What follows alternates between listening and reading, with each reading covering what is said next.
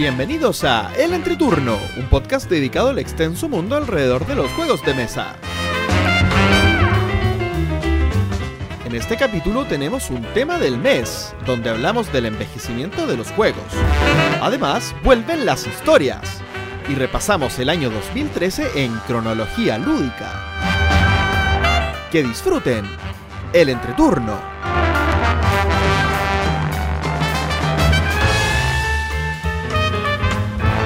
Hola, ¿qué tal amigos? Mi nombre es JP Gloria. Y yo soy Axel.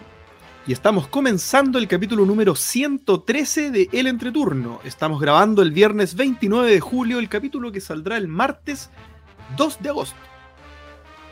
¿Cómo están chicos? ¿Cómo estamos? Bien. Con ánimo. Mucho ánimo. Con ánimo. Con ánimo. Oye, este es el segundo capítulo que grabamos en el mes. Uy, es que somos tan productivos. Oye, Muy sí. productivo. Y más- no, y, o sea, este mes tuvimos dos capítulos en un mes y más encima la transmisión del Spiel. Oye, qué Uh. cosa más buena. ¿O no? Cosa más buena. Estuvo Primera bueno. vez que ustedes me acompañan. ¿Cómo fue la experiencia? Pero es que primera, a ver, convengamos que primera vez que en un horario decente. Por primera vez, Gloria, organizaste un spill en un horario. Sí, pues, Gloria, por fin, lo, por fin lo hiciste en un horario que nos convenía a todos. po. Igual hicimos más. Oye, mis disculpas públicas a mis compañeros de podcast, porque según yo se transmitía a las 10 de la madrugada y era a las 12. Y los hice despertarse más temprano ese día, perdón. Hoy, sí, sí, a las 12. Hoy, esa horita extra de sueño. Yo estaba, ya, yo, yo estaba en la calle ya. Ya estaba comprando masitas para llevar a la casa de la Gloria. la No, Gloria- y, y nos, y nos- nos dimos cuenta el mismo día. Y los afiches ya estaban hechos, Ya estaba, mandamos las poleras, todo. las poleras, todo. No, es que Ah, fue sí. súper curioso porque yo me di cuenta porque me puse a buscar la transmisión eh, en YouTube del Spiel para dejar todo súper listo en StreamYard para, para poder eh, colocarla. Si ustedes no la han visto, vayan al canal de YouTube del Entreturno, está re buena. Y eh, ahí me di cuenta que faltaban tres horas para la transmisión y según yo faltaba una. Y fue como, oh, perdón chicos, perdón. Y No, si quieren saber quiénes ganaron, vean la transmisión. Nosotros no vamos a decir nada. Porque es la única forma de enterarse y la más efectiva es ver nuestra transmisión. Vean la transmisión y, y ahí van, entérense quiénes Ah. Oye, oye, yo debo confesar algo. Después vi, vi de nuevo la transmisión, pero no la de nosotros, la de en alemán, y entendí harto. no, no, pero sabes que me causó mucha ternura Axe. Eh, Ah, lo Axe, encontré- no yo. Axe, Aske, me no, Aske. Aske, perdón, Aske me, me causó mucha ternura, lo vi muy emocionado y fueron como cosas que, o sea, como que, como que casi me dieron ganas de llorar porque Aske estaba realmente muy emocionado. Eh, lo No es encontré pa' muy menos. bonito. No Sí. es para menos, menos. pues sí. Yo tampoco Porque no esperaba- sabía qué hablar. No sé si hablará inglés nativo. ¿Qué hablan ellos? ¿Quién es? danés. Danés. Ah, Los, de- los daneses, daneses. Los daneses, los de Dinamarca hablan danés. Ya, sí, porque o no sabía cómo expresarse bien o estaba muy nervioso, o ambas. Es que, si- que yo tampoco hubiese preparado algo si, si estuviera Si compitiendo hubiera contra un. Forest, claro. Yo tampoco hubiese preparado nada.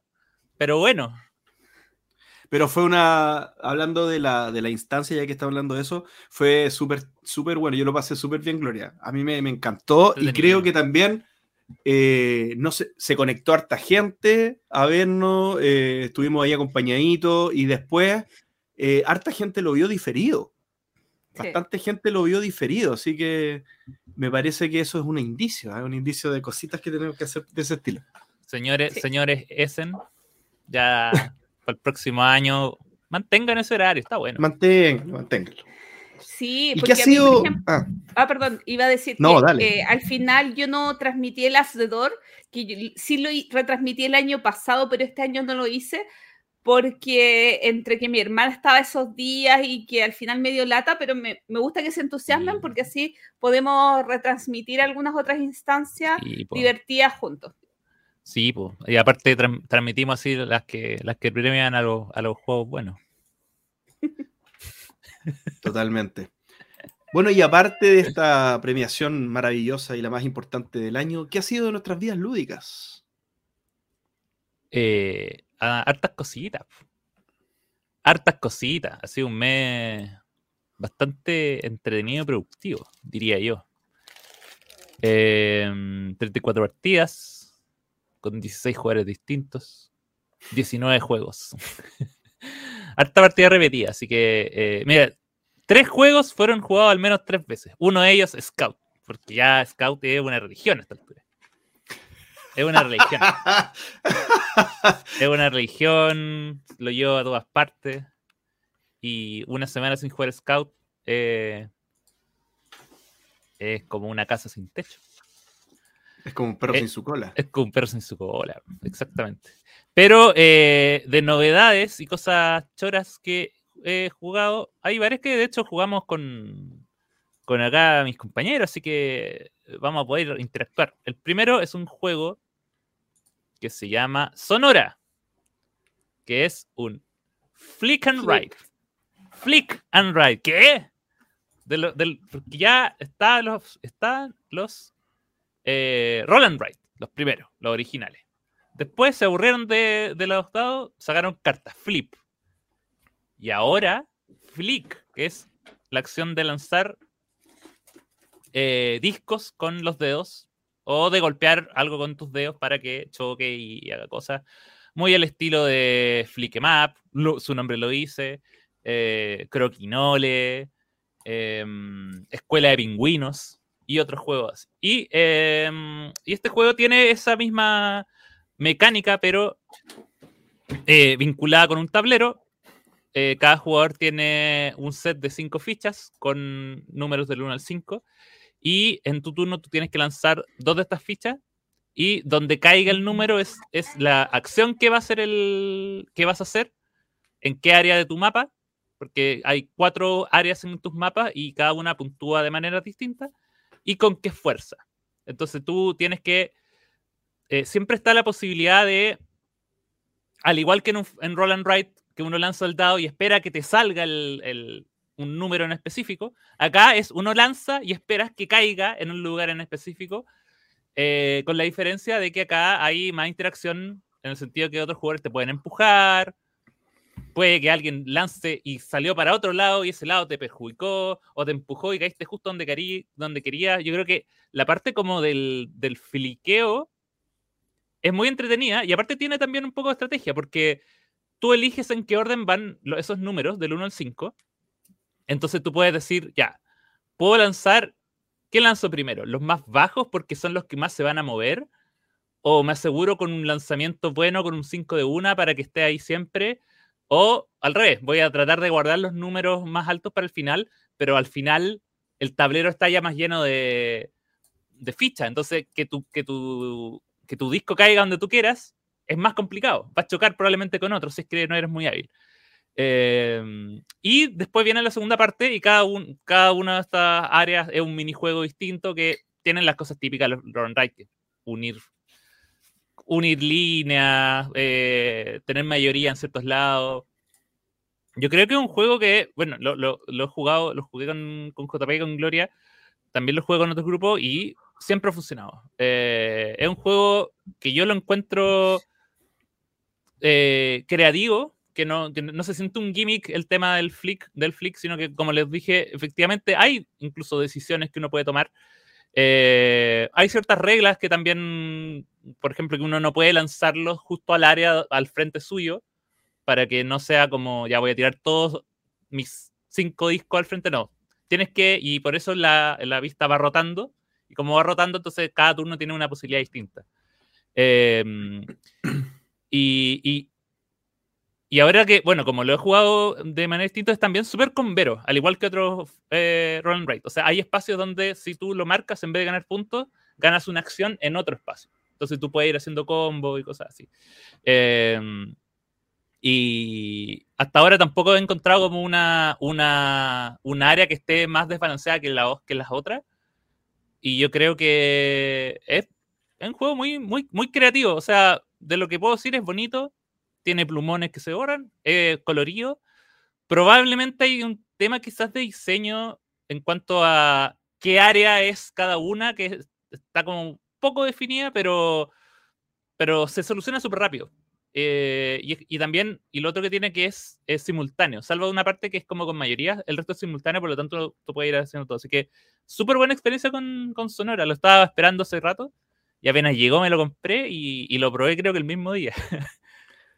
Ojo, ojo que simultánea la escritura de los números, pero no, no el fliqueo. O sea, ahí pues sería un caos. ahí sería como lo, un modo, Ahí sería Kiwi Voladores and Right. sí. Sí, lo jugamos el mismo día, pero Axel no sabía leído bien las reglas. De hecho, eh, se le había olvidado que, que, el tablero giraba. Rotaba, sí. Mm, importantísimo. Así que esa partida quedó Impugnada. descalificada. Sí. No porque yo haya perdido. O sea, de seguro yo perdí. Pero. Pero no, es entretenido. Le da una vuelta muy distinta a todos estos juegos que al final uno anda buscando que tengan una innovación, que, no sean todos iguales. Em, tiene su. Tiene su cosita especial. Ah, sí, está bueno, está bueno. El tema de la destreza, del fliqueo, eh, mezclado con la destreza de poner bien, escribir bien los números que estés escribiendo, que es como marcar bien lo que te conviene más marcar, eh, y administrar lo malo que eres para el fliqueo, porque en el fondo uno puede querer, uno puede querer hacer una jugada muy como eh, osada pero tiene alto riesgo porque podéis perder la ficha o podéis quedar en un lugar que no te sirve. Entonces siempre hay una jugada segura, como tratar de empujar la ficha como un lugar bien seguro, que, es una tirada eh, fácil, digamos, del punto de vista de la destreza necesaria, que a la larga, si uno las tira todas así, a la larga reporta, porque uno no pierde ninguna ficha, es más mm. consecuente con, las, los puntajes. técnicamente tú podrías tratar de siempre achuntarla al medio, porque en el cuando la ficha cae al medio tú la puedes colocar donde tú quieras. pero es difícil. Pero es difícil. Es difícil, claro. Es más fácil decirlo que hacerlo. Exacto. Sí. Y a propósito la partida impugnada, perdí. O sea que el tercer lugar de tres. Ah, por lo tanto, está muy bien que esté impugnada. Axel me ganó por uno. Eh, así que no, no, está impugnada. Em, así que, bien recomendado Sonora. Ay, qué bueno que le tenía echado el ojo. Em, otra cosa cortita, antes de hablar de otro tema, este fue un mes muy extraño para mí porque compré expansiones, que es algo que no hago casi nunca. Eh, pero llegó una de las expansiones, es una que todavía no puedo probar, que es la expansión de Nina Avelir, que se llama como Think Avelir, y, la estuve leyendo y agrega un elemento aún más eh, de variedad al juego que no puedo decir nada porque no he probado. Y la otra que, que sí llegó fue la expansión de Pósima de Brebaje, la de las brujas. Herbalistas. Las brujas herbalistas. Ahora, esa yo la había jugado un millón de. Herbalife, las brujas Herbalife. y esa yo la había jugado hace mucho tiempo en Tabletop Simulator. Y es como que es de esas expansiones que no se sacan nunca. O sea, se agregan y tú ah, no se sacan nunca. Te refieres que siempre juegas con ella. Sí, o sea, de hecho, yo la agregué al base y la caja la boté porque es como que te demoras un minuto explicando lo nuevo y se agregan eh, un ingrediente extra, elementos para que juegue un jugador extra y la mecánica de las brujitas que, está bien simpática. ¿Pero eh, qué, qué, qué, le aporta el juego? ¿Lo transforma en un juego entretenido? oye, pero. Oh. oye. no hace en unas palabras. Lo hace aún más entretenido. Ah, ok, ok. Eh, o sea, uno de los efectos que sí tiene es que aumentan los puntajes. Ya. Eso sí les puedo decir. eh, aumentan los puntajes y, y. pero, pero en cuanto a mecánica, el juego es. Eh, lo mismo, básicamente. Porque lo que se agregan son poderes que puede hacer para romper ciertas reglas. Pero, pero la mecánica es la misma, así que también. Bueno, eso, eso igual es un buen dato. O sea, no es un juego que cambie la dinámica del pócima y brebaje, sino que agrega, más cosas. Por lo tanto, si, si, eres de la inmensa minoría que no le gusta ese juego, eh, tampoco te va a gustar. Eh, y el otro juego que, que, probé este mes y que le estrené y que esto lo, lo compré el primero de julio es Furnace. Furnace. Qué tremendo juego. Otro que también está. De esos que este ha sido un mes de, estar revisando sitios y de repente ver, oh, pero ¿qué? Y comprar el de una. Porque cuando lo compré se todo pero después llegó otra partida rápidamente. Y eh, no, eh, un poco lo que lo hablábamos en programa unos programas pasados. Eh, el tema, cómo, cómo ha cambiado mi percepción sobre los juegos de subasta, pero porque las subastas se han hecho más creativas. y el sistema de subasta de Furnace es increíble, porque en el fondo tú subastas, puedes subastar para perder, por querer perder, pero para ganar un beneficio y no llevarte la carta. Eh, y después de eso viene el, todo el engine building que, uno va armando. Y es un juego que yo siento que, bueno, aparte es muy corto. Eh, es casi un... Para esta altura yo diría que es un filler también. O sea, es como media hora. Si en realidad es un juego que no toma nada de tiempo. No es un filler. es un, filler. Es un filler. a ver, a mí un juego de media hora es un filler. No. Porque, eh, porque ¿cuál es la definición de filler? Un juego de relleno, un juego que se juega entre un juego, un juego y otro. no habla de ese concepto no habla de dificultad. Está bien, pero igual te demoráis en setearlo un poco, o sea, igual no es, no, es como papá, no es, no es, hay no es un flash. Hay juegos de cartas que te demoras igual muchísimo en setear dependiendo de la cantidad de jugadores. Pero no son filler entonces. Pero, por ejemplo, un eh, ensalada de puntos. No vamos a discutir que no es un filler. ya, pero, te, pero este es mucho más corto. Eh, eh, el set de cartas hay que calcularlo cada carta de cierto tipo dependiendo de la cantidad de jugadores. Tienes que poner todos los tomates juntos y sacar la cantidad de tomates que corresponde. Pero sale rápido. No es tan rápido. O sea, yo creo que los setups. Ya, tema de la semana, tema de la semana, anotado, anotado. Anotado.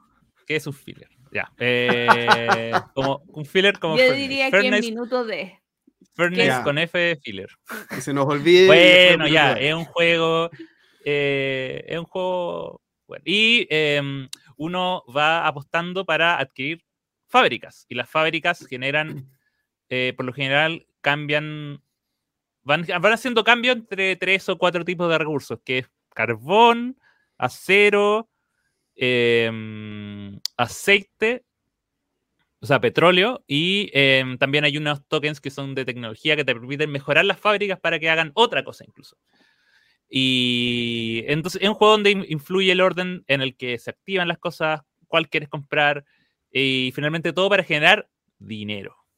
El que tiene más dinero al final gana. Es un juego súper sencillo. Y, como digo, la, mecánica, yo creo, eh, porque al final son dos mitades.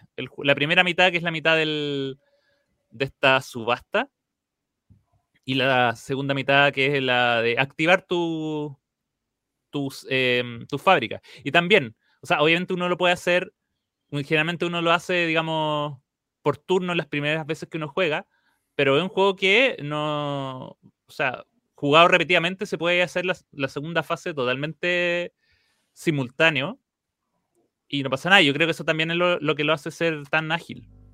Que en el fondo uno está preocupado de, eh, ya, es mi. Porque toda la interacción del juego está en la subasta. Después, la producción es totalmente eh, solitaria. Y ahí uno solo tiene que confiar en que el otro no, no va a andar ahí, ah, ah, sacando platita de más, pero, pero estando entre gente honesta, está bien. Así que Furnace, súper recomendado. Ultra recomendado. Muy bueno, me encantó. Incluso más que Sonora. Sí, mejor, pues mejor, mejor filler, mejor filler que Sonora. Es mejor filler que Sonora. Pero ¿sabes qué? Fuera de broma, creo que Sonora hay más que explicar que. De hecho, sí. Sí, de hecho, Sonora es. Sonora, yo iconográficamente es un poco más complicado. Mm. Siendo que yo he jugado... Y son como cuatro minijuegos, pues entonces hay que explicar. Es como, es como el root de, los de los roll and para explicar, pues hay que explicar cuatro minijuegos distintos. Y, y, por lo general lo que me ha pasado es que siempre es como que, que también una buena estrategia para los que lo que quieren jugar. El que menos entiendan, no lo pesquen. si hay uno que no entiende, no lo pesquen y enfóquense en, en los que entienden. Y les va a ir bien. A ver, yo me recuento. 60 partidas, 40 juegos distintos, solamente 6 estrenos, pero estamos bien. Em, fue un mes bastante movido, especialmente porque hay juegos que repetí muchas veces. Eh, tengo 1, 2, 3, 4 juegos con 3 partidas y uno con 7. Vamos a partir hablando del D7 porque creo que ustedes me pueden acompañar en esta experiencia que es el Crop Circus. El nuevo, el juego ganador del Llévalo a la Mesa, concurso de fractal, eh, juego argentino, eh, que Axel me explicó mal. Porque Ah, el último circulito. el último este, este, mes, este mes sí, he cometido errores. Debo decir que este es un mes de errores pequeños. Pero, pero, pero, no, pero no afecta. Es que. Ya. Entonces, todas mis puntuaciones están bajo la, norma. O sea, el, el, único cambio, el único cambio de, ese circulito es que, claro, las puntuaciones que, que sacábamos eran menores de las que esperábamos.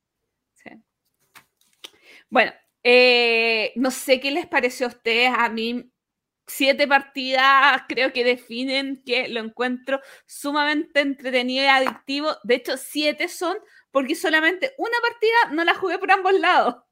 Porque casi siempre era, ya, y juguemos al otro lado. Y así llegué a las siete partidas. Eh, para el que no lo ha probado y les gustan los Roland Rail, un juego súper desafiante donde en realidad te estresas porque no puedes conseguir todo lo que quieres, porque eh, si han visto fotografías de este juego, en cada círculo tú los tienes que puntuar por una condición. Entonces, tratar de puntuar un círculo de la manera perfecta, por la condición perfecta, uff, cuesta. Y tú tenías súper claro que este lo querías puntuar con respecto, siempre se puntúa con respecto al número del medio, con un más menos uno, y de repente se te olvidó y lo haces por números distintos al del medio, y eso te arruina otro, y tienes que estar súper concentrado, si no, eres pésimo jugador. Chicos, experiencias, eh, comentarios. A mí me gustó mucho, la verdad, eh, habiéndolo jugado una sola vez, porque lo jugué una sola vez.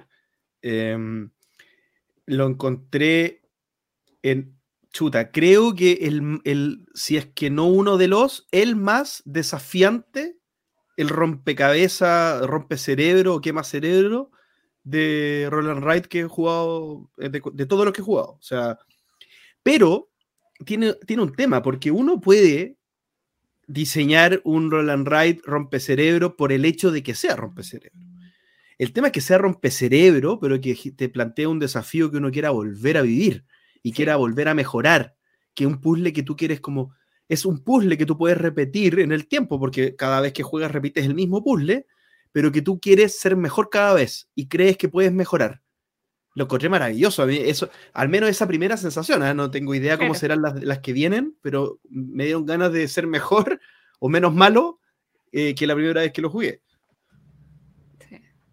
A mí, a mí me encanta. A mí me encanta. Y eh, digamos, no solo porque la. A ver, quizás lo, más complicado que tiene es como enseñarlo. Eh, pero, pero cuando uno ya juega uno, ya sabe. Es como que el primer juego es el que más te cuesta. Sobre todo cuando te enseñan bien las reglas. Pero Eh, no, pero el primero el que más cuesta y después ya se hace como, como lo que decía JP, el, el, el desafío, el intentar hacer lo más perfecto posible, pero, pero aparte es un juego que tiene también varias estrategias o, varias decisiones más allá de dónde anoto el número. Eh, por ejemplo. Eh, ¿Cierro rápido? Cierro rápido porque cerrar más rápido me da un bono. De repente hago rápido esto porque eh, voy. Cierro un círculo rápido para ganar sus bonos, independiente que no lo vaya a hacer perfecto, pero me voy a asegurar puntos por los bonos. O voy a dar a hacer eh, los, círculos que me dan los bonus más grandes por ser los más difíciles. Eh, y lo aguanto, lo aguanto, lo aguanto por perder el bonus. Eh, solo para. y, tiene lo otro que también, que, que, que si bien es cierto, tú puedes puntuar de diferentes maneras. O sea, hay diferentes condiciones de puntuación, cada una se puede hacer dos veces. Eh, entonces de repente uno puede decir, ah, voy a jugar como a los pares, y de repente hacen muchos pares, pero solo puedes puntar dos veces por, por pare o por iguales. Y eso también te, te, dice, bueno, ¿en cuál lo voy a hacer? ¿Cuál, ¿Cuándo puedo armar armo algo flexible o me, enfoco en una sola cosa? Eh, es, un, es un roll and ride súper desafiante. Y desafiante y también es, yo creo que independiente del puntaje que uno, que uno saque, el, hecho de ver finalmente cómo tus círculos se van cerrando y van y vas obteniendo los números que necesitas y, los cierres que vas teniendo, eh, te deja satisfecho y te deja con ganas de, volver a jugar. Eh, yo lo encuentro muy bueno, muy sencillo y también, bueno, para lo, para lo que es, también es, eh, para lo pequeño que es. Y también, claro, sí, o sea, como en, relación precio. Calidad de juego. precio calidad de juego y precio cantidad de veces y precio, precio tiempo que me dejó pensando, eh, eh, estaba muy bueno. Sí. Otro juego del que les quiero hablar y que no sé cómo se pronuncia, te da también esas sensaciones de Roland Rife. Y es, ah, The, The Guild of Merchant Explorers. Algo, algo así. Guild of Merchants Explorers, sí, está bien. Sí. Es un juego de AEG que eh, lo enviaron hace poquito y que tuve la oportunidad de jugar la primera partida con Axel y JP, después he jugado uh. dos más. Eh, y probé un mapa nuevo porque decía en mi poco inglés que entendí, las reglas no cambian en relación con el primero. Y fue como, ah, ya, ok, puedo jugarlo, porque el juego trae cuatro mapas distintos, entonces tenía miedo que cambiaran las reglas y yo no supiera cómo jugar. Eh, ¿En qué consiste este juego? A ver, imagínense un roll and ride. Ok. Le vamos a sacar los dados y los vamos a transformar en un flip and ride. Ok. Ok, vamos a dar vuelta una carta y vamos a escribir. Pero no vamos a escribir, quitemos el lápiz. Vamos a tener cubitos y casitas, ¿ya? Entonces, cada uno, cada jugador tiene un mapa y hay una cartas con tipos de terreno. Entonces yo voy a dar vuelta una carta y te va a decir dos pastos. Entonces desde tu lugar de inicio puedes colocar cubitos en dos pastos que tienen que estar adyacentes a la casita a, o a tu lugar de inicio, pero no necesariamente adyacentes entre sí. Cuando tapas una moneda, ganas una moneda, las monedas son puntos de victoria. Cuando cierras un tipo de terreno, por ejemplo, pasto, por ejemplo, montaña, ganas, eh, eh, puedes colocar una casita que te permite en la siguiente ronda comenzar desde ahí. Y este juego se va a jugar en cuatro eras, donde en cada era todos los cubitos que tengamos en nuestro tablero van a desaparecer. Sí, escucharon bien, van a desaparecer y vas a reiniciar en cierto modo tu juego a partir de tu lugar de inicio y tu casita. Es súper loco. Eh, aparte, tiene unas cartas que yo creo que son la genialidad del juego, que te rompen todas las reglas, porque se juegan cuatro eras, en cada era vamos a desbloquear como una tecnología que te va a permitir eh, tener cosas muy locas. Vas a recibir dos cartas y vas a tener que elegir una. Y cuando la carta de era 1 aparezca, vas a activar esa tecnología. Y en la era 2 cuando aparezca la de la era 1, activas la de la era 1. Cuando aparezca la de la era 2, vas a recibir dos nuevas cartas y vas a elegir qué tecnología tienes para la era 2.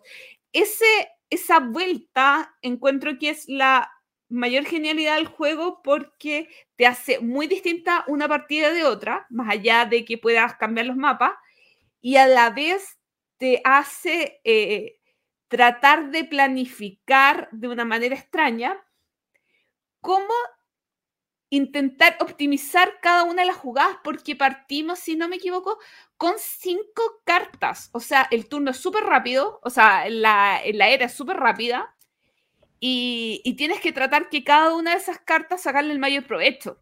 ¿Cómo? Es lo que tienes que programar. Defecto, para mí, y es muy raro, porque lo pensaba, le falta interacción.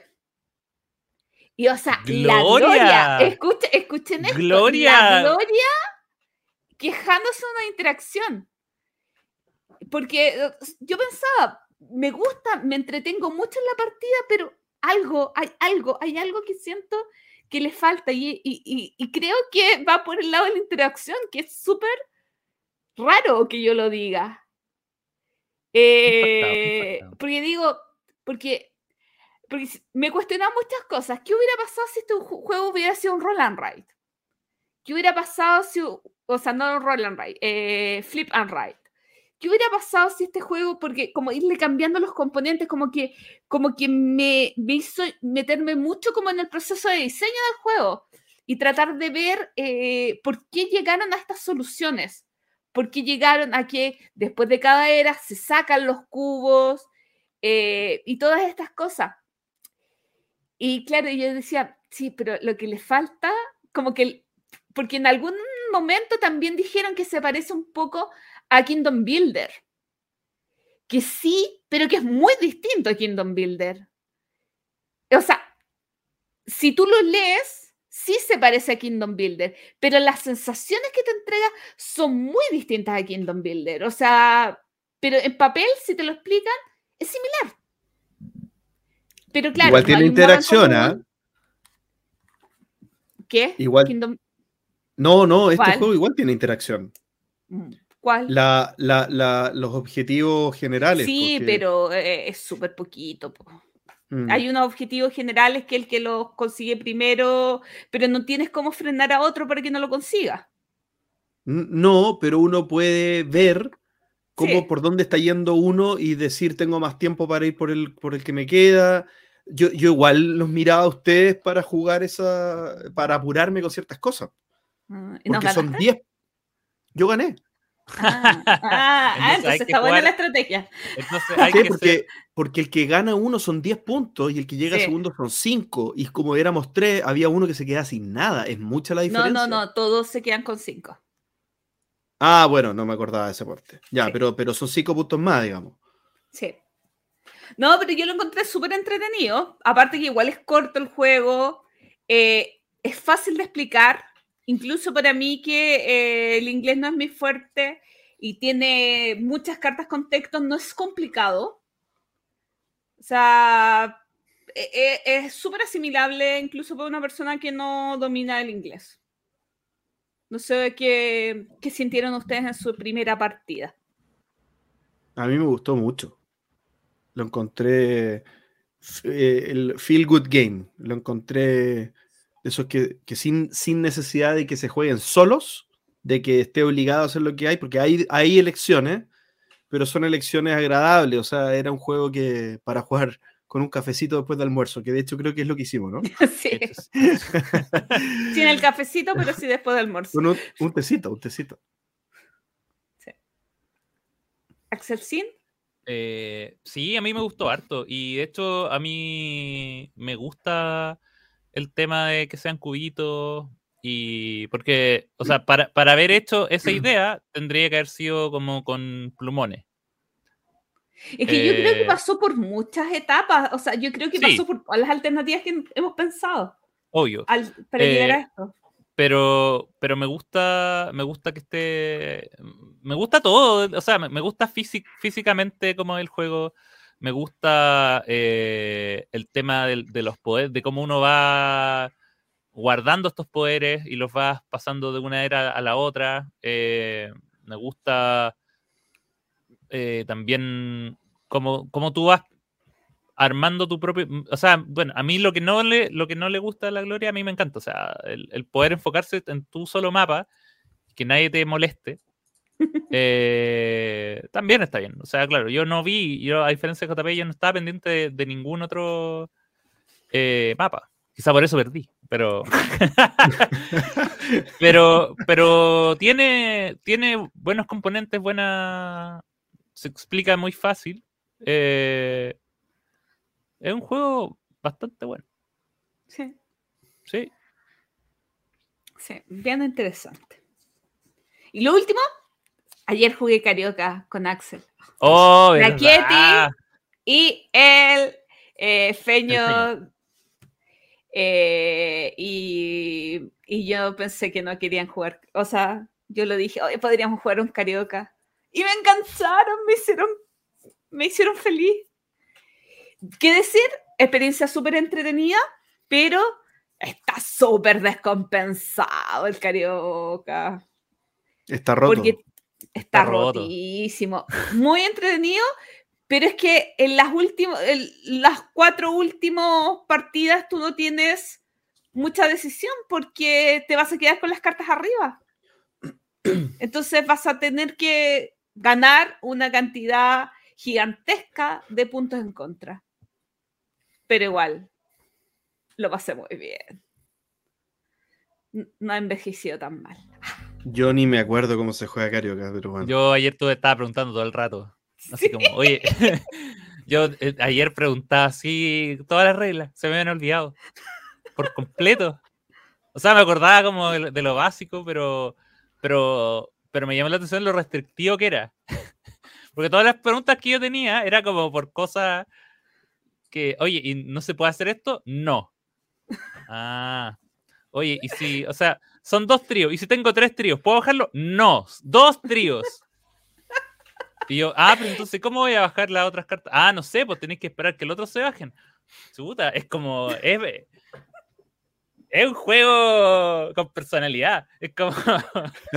Súper no, en ese sentido. es como. No, tenés que. ¿Robaste una carta? Ya. ¿Y votaste otra? Y no, no te puedes quedar. ¡No! ¿No puedo optar a tener más cartas? ¡No! No, igual lo otro divertido la, es la Escala, La escala puede ser otro. ¡No! la misma pinta. igual yo tuve me, me, preocupaba porque igual el karaoke y muchos juegos tradicionales en cada casa tienen sus reglas. Entonces es como, ya, ¿y cómo es la puntuación para ustedes? Ya, entonces llegamos al consenso de, ¿y cómo está el cosa? Ya. Ah, claro, el, as, el as es, ah, ¿da vuelta o no da vuelta? Sí, porque esas cosas son muy de, de crianza, muy de, de, de, distintas casas, se juega distinto, entonces fue como, oye, pero ¿y esto?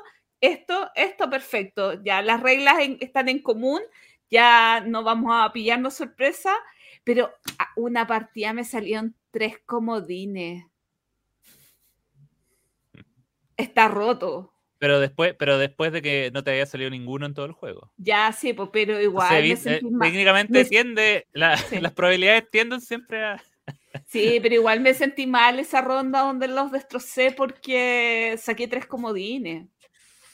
No dejé que. Nada, pero en fin, lo, lo pasé muy bien. JP. Yo no tengo las estadísticas que ustedes fueron nombrando porque no fui aplicado y no, no anoté nada. Pero sí voy a hablar muy rápido de cuatro jueguitos. Y voy a hablar rápido porque dos de estos juegos ya los he comentado antes que he jugado, pero los quiero repetir. Y dos son nuevos. Y van a estar alternados. Voy a partir con uno que ya jugué en algún momento y creo que Debo mencionarlo porque hace varios años que no lo juego y es Racing Sun. Este juego de Eric Lang, eh, que se le compara mucho con el Ankh y con el Blood Rage. Eh, lo jugamos de cinco jugadores con, con el Diego y con, y con el Carlos y con dos personas que, dos amigos de Carlos que conocí en ese momento.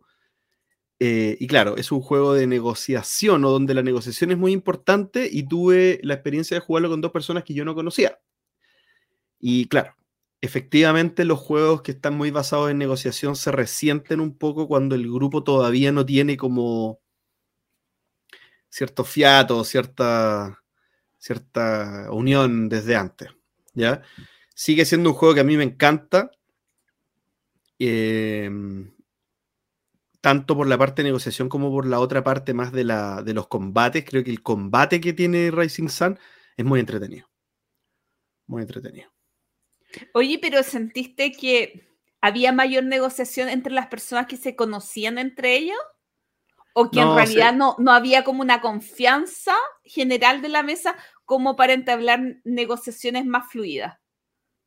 Claro, lo segundo, como en general fue, fue, fue más obviado el tema. Es que también hay un tema, porque el, en los juegos que son de negociación propiamente tal, es más evidente el motivo por el cual uno negocia, porque está a la vista, o sea, es parte de la mecánica.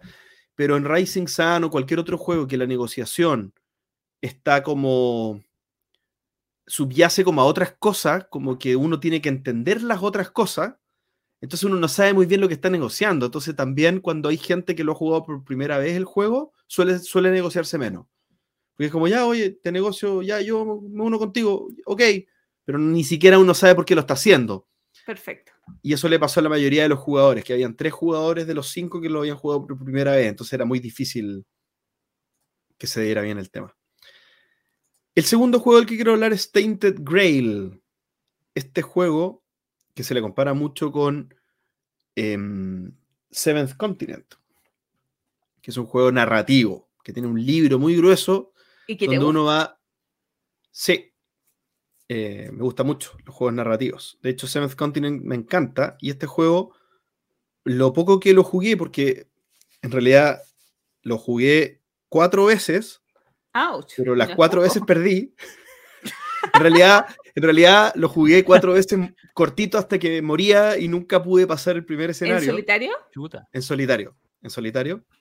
Eh, y es bien interesante porque es un juego narrativo donde uno va, eh, está en Camelot, eh, con, con- en todo donde están los caballeros de la mesa redonda y todo el tema. Y tiene una historia bien oscura como en Camelot, donde está todo como degradándose y, y está siendo absorbido por la rareza. Y la rareza es como una oscuridad que está envolviendo todo, toda la ciudad o todo el país o lo que sea, y uno tiene que tratar de resolver esto. Y aparte uno es un pobre, pobre tipo de la vida, porque la historia cuenta que los, los grandes héroes están en la campaña principal, en otro lado, y solo quedan los más ordinarios que eres tú. Entonces, to- los personajes no son como poderosos ni nada, tienen que como arreglárselas con lo que tienen en su pasar. ¿ya? Y las mecánicas son bastante interesantes, eh, no, no quiero ahondar en eso, pero en el fondo no es solo narración, ya no es solamente ir contando una historia, sino que también tiene mecánicas bien específicas como de juego de mesa moderno, como deck building y tener que jugar las cartas con ciertos combos y tu personaje irlo mejorando en ciertos atributos para que enfrente mejor ciertos puzzles y ciertos otros desafíos. Entonces es un juego bien como eh, heurístico dentro de lo, de lo que se le puede pedir a un juego de estas características, ¿cierto? Súper entretenido, pero, pero ya va para la, o sea, tengo que pasar el primer escenario, si no, si no ya no voy a pensar que es entretenido, si no puedo hacer el primer escenario cada vez que juego. Así que eso fue Tainted Grail. Después quiero hablar de un juego que estaba hace años en mi top 10 y lo jugué después de hartos años y debo decir que sigue estando en mi top 10. Ah, ya me asusté. Tremendo juego, qué pedazo de juego es Forbidden Stars. Este juego que Games Workshop dejó viudo a toda una comunidad después que se separara o cortara relaciones con Fantasy Flight y le quitaran la licencia de Warhammer, o la, no la licencia, pero sí la, la- el derecho a hacer juegos de tablero a Fantasy Flight de Warhammer, La propiedad intelectual. la propiedad intelectual, y, y- y se descontinuó completamente este juego que pintaba para hacer muchas expansiones. Es un juego, es un 4X, pero es un 4X que a diferencia de los, de los clásicos, de, de, por ejemplo, eh, Twilight Imperium 4, eh, no es un juego que se beneficie de una gran cantidad de jugadores, al contrario, es un juego que brilla, pero excelente, es excelente de a 2. Es muy bueno de a 3 y es horrible de a 4. De hecho, es, es bueno de a 3 y yo lo jugué de a 3 el fin de semana. Es bueno de a 3 siempre y cuando tengas mucha tolerancia a los juegos largos. Porque no es un juego que se haga tediosamente largo. En el fondo, no es, eh, en el sentido de, no es un juego que sea largo y repetitivo, es un juego que tiene una curva de tensión que va increciendo, entonces es largo, pero, pero va, tiene un buen momentum. O sea, es un juego que la mejor parte está cada vez después del anterior. Pum, pum, pum, pum, ¿Ya?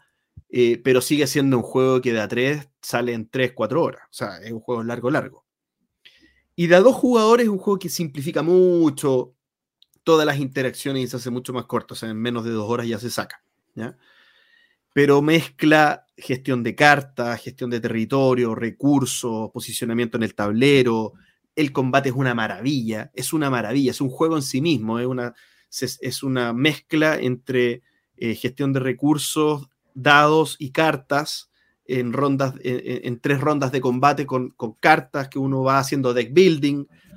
Es realmente una, maravilla. Para mí, una obra de arte. Ojalá hagan algo con esto, que lo reimplementen con otro tema. No, es necesario que sea Warhammer, sí puede ser cualquier cosa. Yo no sé por qué se han demorado tanto. ¿No lo habían reimplementado?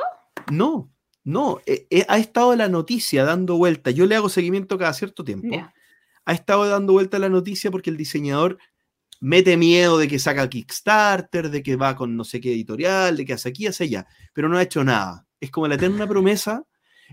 Para mí, lo que, me, lo que me pasa con este tema es que el diseñador, si no tiene un equipo de producción detrás, no va a hacer nada. en el fondo, lo que hizo lo hizo con Fantasy Flight, con Eric Lang produciendo, Eric Lang, perdón, con Cory Conesca produciendo y, y empujándolo. Pero bueno, Fortnite Stars un juegazo. Y por último, mencionar que probé eh, este juego del que se habla, hay un montón de hype, de unos elefantes, unas jirafas que, que van, van por ahí, y es el arca de.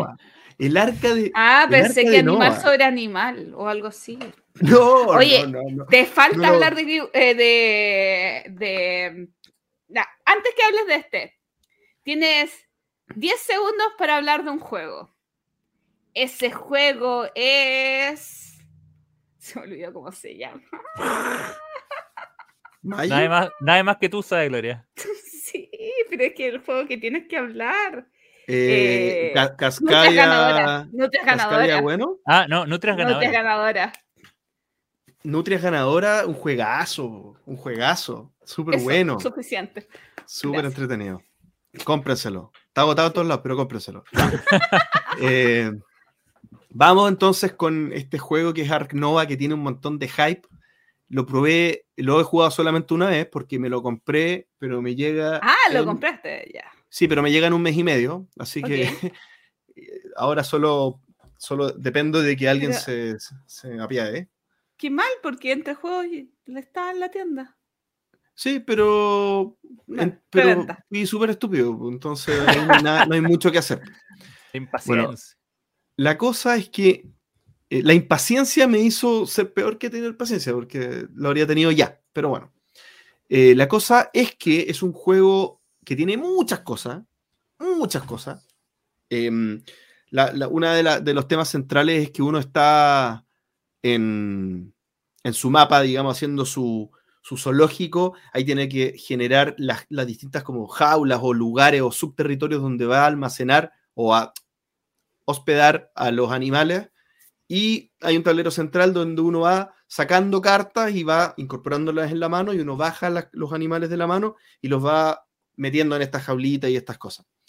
Y se va combinando con un montón de cosas. Este es estos juegos con veros en el que uno en un lado del tablero hace algo que le da una habilidad, después que la canjea en otro lado y que le da otra habilidad y que con eso ya tiene el valor mínimo para poder cambiar la carta y con esa carta hago algo mejor. O sea, es algo, esos estos juegos que tienes que estar yendo de aquí para allá, de aquí para allá, de aquí para allá, eh, para, para, ir mejorando esta como maquinita que te permita ganar eh, como momentum para poder hacer mejores cosas de la mitad del juego hacia adelante. Y todo esto para eh, ganar puntos en la misma mecánica que lo hace este juego de los de indio, ¿cómo se llama? Eh, rajas de los de, eh, ra- rayas, rayas of the Ganges, The Ganges. que en el fondo uno tiene por un lado un track que va en una dirección del reloj y el otro track que parte en la otra dirección del reloj y cuando se cruzan esos tracks el- eh, se termina el juego. Y, y- y está súper bueno porque un track es como el, el- el índice de conservación de las especies, que es el, valor de, tu... eh, eh, finalmente lo que va a marcar como principalmente tu, puntaje, eh, que es como tu aporte a la naturaleza, ¿cierto? Y el otro es el nivel como de, de, expectación que genera tu zoológico, en el fondo, es como atracción, atractivo de tu zoológico. Y el atractivo de tu zoológico, obviamente, es lo que hace que tú ganes más plata, porque mientras más atractivo, más gente viene a tu zoológico, entonces a mayor atractivo, recolectas más ingresos entre ronda y ronda. ¿Ya? Eh, claro, pero ganar puntos de atractivo es menos eficiente en el sentido que se avanza menos en ese track que lo que se avanza en los puntos de conservación. Pero los puntos de conservación no te dan nada durante el juego, te dan har- harto al final del juego. Y los de atractivo te dan mucho durante el juego, porque ganas más plata. Y con la plata se hace todo. Entonces tienes que ir balanceando para no quedarte muy atrás en el otro. Está súper bueno. Y por último, algo que me encantó, que no tiene, no, no es un tema para nada central del juego, pero creo que está muy bien implementado, es que las rondas no están definidas, sino que hay una de las acciones de las cartas que uno puede jugar que hace que avance un track que se va llenando y cuando llega al final se termina la ronda. Entonces, hay, si nadie juega esa carta, la ronda puede durar un montón de tiempo, pero uno va viendo si el otro jugador o los otros jugadores, pero yo lo jugué solo a dos, hace avanzar este track, chuta, se va a terminar la ronda, entonces tengo que apurarme con tal o cual cosa. Eso está súper bueno. Eso está súper, súper bueno de y poder. no, has, ¿Mm? no podría ser que la partida se alargue mucho. Eh, bueno, es un juego largo, pero, pero eh, yo creo que no. Me pareció que no, porque. eh, eh, bueno, voy a explicar otra cosa para responderte, para que se entienda la respuesta. La- las acciones, tú puedes hacer cinco acciones distintas y las acciones se hacen con una carta que está puesta en mesa. Entonces tú tienes las cartas de izquierda a derecha, todas ordenadas, y cuando tú haces una carta que está más, del más al lado izquierdo, es muy poco potente. Hace algo chiquitito.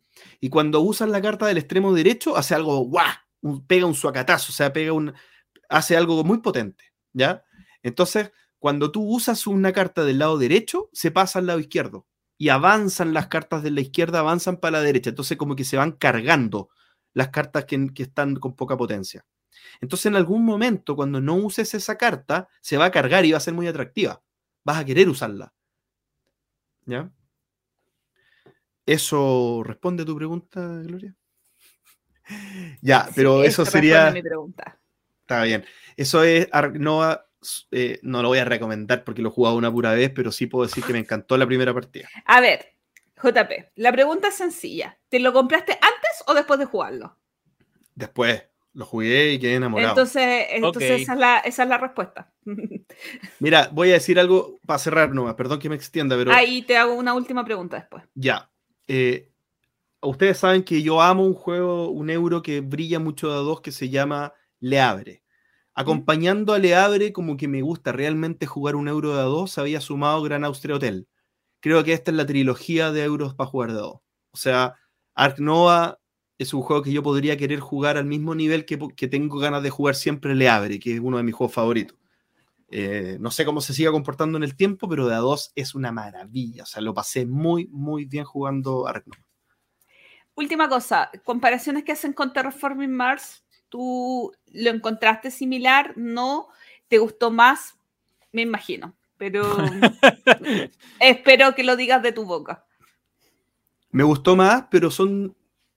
Claro, tienen comparaciones, pero eh, ¿qué, qué lo encontré diferente? Primero que en Terraforming el tema de, de que sea un solo tablero y, cada, y no que cada uno tenga su propio tablero hace una diferencia. O sea, el juego se transforma bien, hay una competencia de posicionamiento bien específica en ese sentido. Lo otro es que Terraforming Mars está muchísimo más basado en la gestión de cartas o en los combos de las cartas y en obtener Mm. muchas cartas que Ark Nova. Ark Nova en realidad también tiene mucha más importancia el puzzle que, que propone tu, tu, tu zoológico. ¿ya? y eso se hace con menos cartas. Al final uno, el tablero de cartas es como un tercio de lo que termina teniendo en Terraforming Mars. Eh, dicho esto, Ark Nova es un mejor juego, o sea, tiene mucha más, más cosita, más injundia, más combo, pensar más, eh, más estratégico. Creo que eh, el otro, pues, tú resuelves los temas con lo que te va saliendo en el momento. En Ark Nova tú podés ir pensando hacia adelante mucho más. no, mucho mejor juego. El tema del mes. De la semana. Por fin, por fin salió. Por fin. El tema del mes. Eh, y en esta oportunidad, el envejecimiento de los juegos. Este es un tema que ha derivado muy casi fielmente con, una, con un comentario que nos llegó por Instagram. Instagram, ¿no? Sí, Instagram. Instagram. Instagram. De Rebe. Y lo voy a leer, ¿ah? Eh, para que se entienda un poco de dónde viene, nos dice, hola, llevo un tiempo pensando en cómo algunos juegos se sienten más viejos y otros más nuevos, aunque no necesariamente correspondan a esos tiempos respectivos. Sin embargo, eso diría que se podría trazar una evolución del juego Euro y de la Meri. No sé si ya hayan hablado de esto, alguno de sus ciento y tantos capítulos, pero si no, igual sería buen tema, ¿no? Y con evolución, ni obviamente. Nosotros nos acordamos. Ni, nosotros nos acordamos. Y con evolución, obviamente, no me refiero al surgimiento del euro en contraposición al Ameri, sino en cómo han evolucionado al punto que ambos sacan lo mejor del otro. Entonces, es un tema que tiene hartas aristas. Nosotros lo vamos a hablar desde el punto de vista del envejecimiento de los juegos y algo, algo de los matices que nos plantea Rebe también lo vamos a ir comentando. Pero primero, hay que entender ¿A qué nos referimos cuando con envejecimiento de juegos? ¿A qué nos referimos con envejecimiento de juegos? ¿Alguien tiene alguna idea indiscutible de lo que puede ser envejecimiento de juegos? O sea, eh, de partida, yo, creo, ¿es envejecer un atributo positivo, negativo o neutro en juego? Depende de lo que sea envejecer. Si nos vamos a la vida, no tiene por qué ser algo, o sea, no tenemos que considerar que envejecer es algo negativo es algo del ciclo. Ahora, un juego de hace 20 años, si tú lo sientes viejo y te gusta esa, esa vejez, bien por ti. Pero eh, el tema es, quizás, si ese juego viejo queda como obsoleto,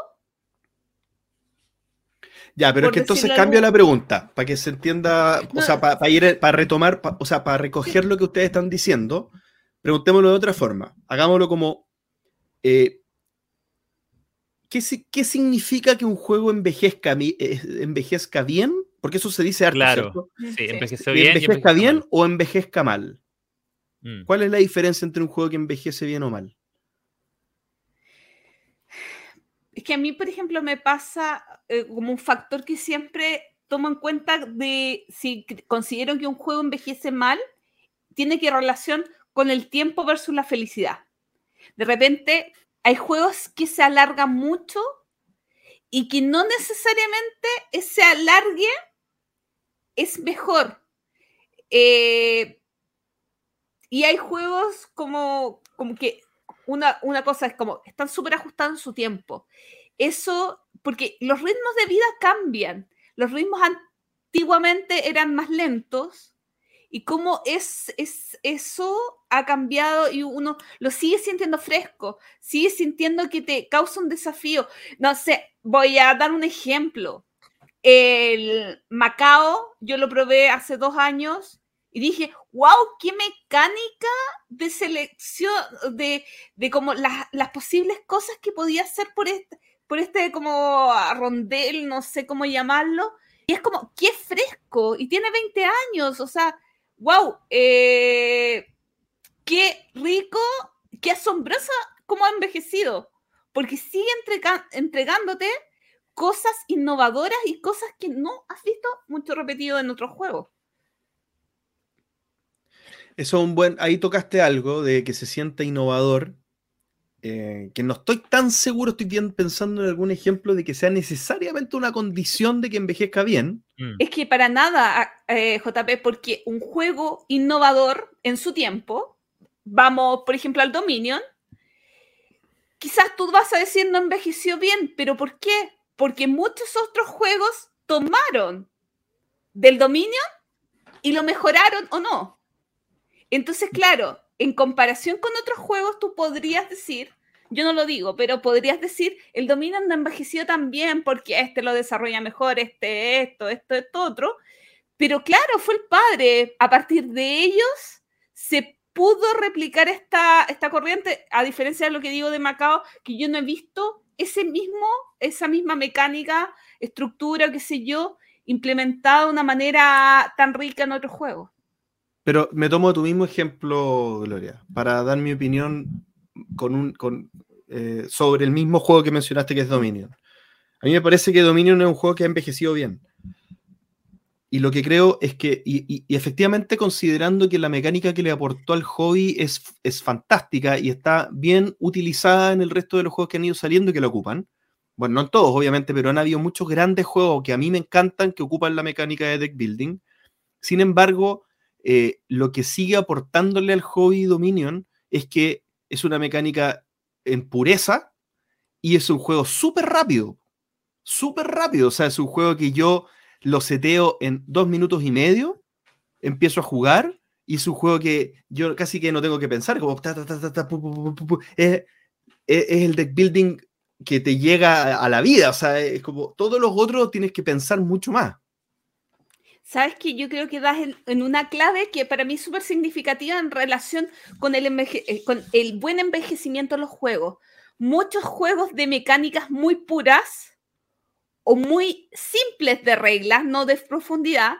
Hablemos de Nicia, hablemos de Kramer y Kislev, porque son ejemplos de juegos de hace 20 años que tú los vuelves a probar ahora y siguen siendo extraordinarios y tienen que ver con esa base que tú hablas, de mecánicas muy pulidas y de no tantas capas, o sea, de profundidad sí, pero no de reglas. Y yo creo que esa es una clave de que juegos antiguos sigan frescos y funcionando bien ahora. Mm.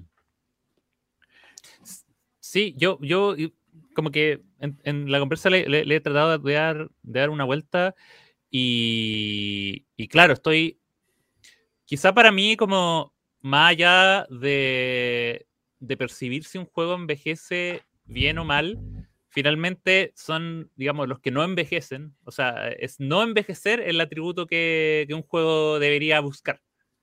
O, son los que finalmente perduran. Eh, son precisamente los juegos que eh, sostienen el paso del tiempo y, probablemente lo único que, se le haría para modificarlo sería, no sé, un, un cambio gráfico una, reimplementación o que esté, digamos, disponible más ampliamente. Em, pero yo cuando, cuando me encuentro con un juego que considero envejecido, es que, que tiene que ver un poco con, lo que decía Gloria, con que quizá toma eh, formas de juego, formas de relacionarse que probablemente antes eran, eran más populares o antes o eran, o, eran buscadas y ahora, ahora no. Eh, pienso, por ejemplo, em, no sé, en el mismo, el, el, Take That, por ejemplo, que es una mecánica que yo siento que ha envejecido muy mal, porque probablemente hoy en día, o sea, en su momento, era novedoso, y era algo que tú jugabas y tú podías interactuar fácilmente con otro jugador y bueno, los juegos igual eran cortos y te da lo mismo. Eh, y también quizá uno los conoció también más pequeños y, y, dentro de eso eh, existe, pero, pero hoy en día, digamos, un take that es algo que uno ve en un, que ve un elemento siquiera de eso en un juego y ya le baja la nota. Oye, dice, no, ya no, ya no está. Eh, y tiene que ver quizás con que el, el hobby, los valores que uno busca ahora en el hobby, sin perder la competencia, también tiene que ver con un tema de, eh, de tener un, rato agradable entre un grupo de personas. Y cuando, y cuando hay injusticias o hay cartas o hay, no sé, una regla que hace que todo lo que estuviste haciendo durante el tiempo que sea desaparezca, porque sí nomás, eh, hace que no sea una mecánica que esté, o, que algo que ya está extemporáneo a lo que la misma industria ha ido proponiendo que tiene que ser el hobby de, jugar.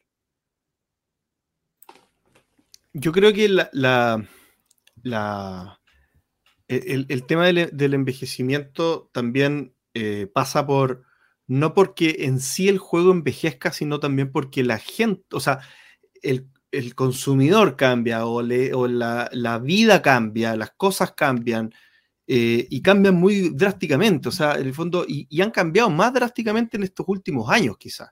Entonces, más que envejecer, ¿será que juegos se adaptan? ¿Qué juegos, exactamente, qué juegos trascienden y, entran bien en los nuevos tiempos, digamos, entran, golpean la puerta, hey, nuevos tiempos, soy yo, mira, sabéis que tú ya no, eh, en realidad ahora voy a consumir otras cosas, y pasa mucho eso, que creo que eh, y, más todavía en el hobby, que hay tanto juego, tanto juego que, no, que, uno ya no es como en los años 80, 90, que habían cinco juegos y, en el fondo tú, tú tenías que eh, aceptar las pifias de los juegos, aceptar los bordes mal limados, las impurezas, los errores de regla, te comprabas un juego, yo me acuerdo, o sea, cuando nosotros teníamos un juego de mesa en los años 90 o un juego de cualquier cosa en los años 90, era el juego que teníais por dos años. Entonces, eh, si tenía problemas, da lo mismo, tú le hacías reglas caseras y si tenía cosas, bueno, no importa, contábamos una historia alrededor del juego, da lo mismo, uno era más flexible. Pero ahora esa flexibilidad ya no existe. Entonces, hay, claro, ese juego obviamente que envejeció mal, porque, porque ya hay juegos que han logrado o que han pasado por un proceso de producción, de desarrollo mucho más exigente que el, tiempo de hoy lo exige, digamos. Entonces creo que, hay mucho de eso también. Sí, eh, a mí me llama la atención también la renovación eh, de, cómo actualmente se toman muchas mecánicas de juegos incluso tradicionales y se reinventan y se generan nuevas cosas a partir de eso y se llega a una modernización de la mecánica del dominó, de la mecánica de eh, lanzar y avanzar, eh, cómo se llegan a nuevas actualizaciones más hacia, hacia el concepto de juego moderno, rompiendo un poco el esquema de que, eh, de que esos juegos eran tan añejos y sacándole como una vueltecita. De hecho, yo tengo, una, tengo una teoría al respecto que tiene que ver con eh, el riesgo también que implica eh, tomar una ruta para sentirse fresco, para no, para no envejecer. Porque en el fondo tú tienes dos caminos. Tienes el camino y voy a tomar el Dominion, para seguir con el ejemplo. Puedes decir, voy a hacer un deck builder y voy a hacer un deck builder nuevo porque con eso yo me aseguro de que va a ser percibido como una novedad si es que yo logro que sea lo suficientemente distinto para, estar en el mercado. Entonces yo puedo tomar el riesgo eh, y hacer un juego para demostrar inmediatamente al jugarlo que se sienta más fresco, más nuevo que el referente anterior. Eh, pero obviamente, si el referente anterior es muy grande, muy pesado, también te puede caer el tema de que, mira, ¿sabes qué? Buena tu idea, pero prefiero la original. Y, ahí esa frescura se convierte en tu, en, tu, en tu tumba, básicamente, porque en el fondo le agregaste más cosas de las que necesitabas solo porque por tu afán de hacer, de ser el último, de ser el más nuevo. Y, el, y la otra ruta que tienes es, eh, es hacer algo completamente fresco. Es hacer algo que salga de la, que salga de la caja, que esté fuera y que, y que y que tienes, tienes ahí el riesgo de que por un lado no pesque porque es tan distinto que digan, mira, sabes que en realidad no le encontré la gracia, o puedes pegarle el palo al gato y decir, oye, esta idea tan loca, en realidad sí funciona. Y cuando eso pasa, yo creo que ahí te, encuentras con un juego que realmente está tan Entonces yo creo que está, en el estado actual está esa e, e, eterna tensión entre, porque obviamente eh, la mayoría, la mayoría del mercado y la gente tiende a buscar lo nuevo. Siempre, porque lo nuevo uno tiende a pensar que es mejor. Y yo creo que solo los más, eh, los más, digamos, metidos en el tema, los que en un momento dicen, ya, mucho nuevo, exploremos hacia atrás, veamos la... ¿Y qué pasa? Yo creo que también un poco como en toda la industria, o sea, eh, uno, uno no se enamora del cine eh, viendo primero los clásicos. Uno de repente ve las películas que te tocó en tu era y después de repente dice, oye, ¿cómo eran las películas antes? Y ahí te empieza a enamorar y empieza a entender los clásicos y empieza a decir, ah, de acá viene esto. Entonces, eh, el tema de envejecer o no es clave porque la gente siempre va a tratar de, ir a lo nuevo, pero ir a lo nuevo, como digo, yo siento que puede tener estas dos rutas y las dos tienen sus ventajas y desventajas. Creo que hay un tema importante, un poco medio cruzado con lo que estás diciendo, Axel, eh, y tiene que ver con reconocer la evolución empírica que tiene el hobby. O sea, reconocer que esto es un hobby súper nuevo en términos de que los grandes desarrollos, los grandes como eh, avances en mecánica, en, temas como más técnicos dentro del, diseño de los juegos, han sido súper recientes. Los grandes avances han sido súper recientes. Por lo tanto, eh, aquí voy con esto. Voy a que no es solamente un tema de envejecimiento respecto de una apreciación artística de algo. Hay un tema que realmente hay una calidad que se ha ido como una bola de nieve que ha ido creciendo en el tiempo. ¿Y por qué lo digo así? Porque el diseño de los juegos de mesa es muy, eh, toma mucho el estado del arte de lo que hay antes. No, no es menor eh, el hecho de que hay muchos antes que tú, muchos juegos antes que tú, para tomar eso como base para poder hacer tu juego de mesa. Y eso, quieras que no, tiene un rol importante en la evolución y en la modernización constante de lo que uno de lo que se va haciendo y de las cosas que van saliendo. Otra cosa es que a uno le gusten cosas clásicas por ciertas cosas muy particulares, pero si uno saca esos temas más románticos y uno evalúa como la calidad per se, necesariamente, eh, guardando excepciones obviamente, porque aquí las excepciones no hacen la regla, pero guardando excepciones, la calidad del diseño, del desarrollo del hobby como, tal y de la producción de nuevos juegos de mesa es, es, más, es más buena ahora que antes. ¿ya? Y, eso mismo lo demuestra la importancia que tiene el testeo, por ejemplo. Imagínate que para hacer un juego tienes que testearlo mil veces para que tenga bien redondeados todos los bordes y, todo, y todas las impurezas todas eliminadas. Bueno, esto considéralo como un testeo evolutivo, pero no de un juego, sino de todos los juegos en cadena porque cuando uno hace un juego, están mm. todos los otros juegos existentes antes con sus respectivos testeos y con sus pruebas reales de gente que lo ha comprado y ha comentado en redes sociales, ha comentado en todos lados. Eso es súper importante. Y eso mm. es modernización, porque eso es la gente hablando. Sí, no estoy tan de acuerdo con lo que dice. Eh, es que para mí eh, también los juegos más actuales se han complejizado muchísimo más le han dado muchísimas más capas que para algunos pueden ser necesarias, para otros no tanto. Y eso también ha derivado a que al tener más capas tiene muchas más eh, variabilidad y cosas que testear que cuando quizás incluso habían juegos que podrían ser testeados de una manera más automática o matemática y que cuadrara bastante bien y que no necesitara tanto eh, testeo humano. Eh, para que estén redondos y funcionen. Más tendrían que hacer la experiencia de juego. Ahora, otro tema completamente distinto es cómo ha cambiado la calidad de producciones y que ahí sí se nota un tremendo envejecimiento eh, en tanto en diseño gráfico, mm. eh, ilustración y en componentes. hay juegos que nacen viejos desde ese punto de vista, como Alea. Cualquier juego de Alea nace viejo. Es interesante la respuesta, perdona Axel, que no quiero cambiar de tema todavía porque la, respuesta que hace Gloria eh, también tiene una contrarrespuesta y es que tú tenés razón, pero también creo que eso es excepción o es un algo muy particular porque también entendamos que, que algo que ha primado mucho en la modernidad como más actual eh, es la simplicidad. O sea, creo que hay muchas cosas que han evolucionado hacia la simplicidad. No por, no por nada eh, las versiones 2.0, 3.0 de muchos juegos, en vez de agregarle más cosas, le sacan cosas. O sea, el Descent 1.0, porque yo sé que es una Mary, pero el Descent 1.0 tenía 400.000 cuestiones. Y, lo, y, lo, y, lo, y, si el, y si el dragón pestañeaba, entonces te tenía que mover a la izquierda y era una, una estupidez. El 2.0 le quitó muchas cosas. El 3.0 es una aplicación que te dice lo que tenías que hacer y tú solamente tenés que pensar para dónde te vaya a mover.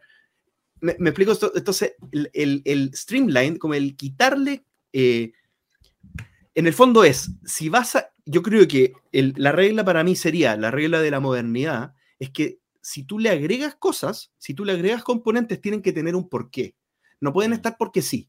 No pueden estar porque, por, por el hecho de que, de que haga tres cositas más. No, no. Esas tres cositas más tienen que ser vitales, en, eh, como, tienen que ser parte de la sangre del juego, si no, para afuera.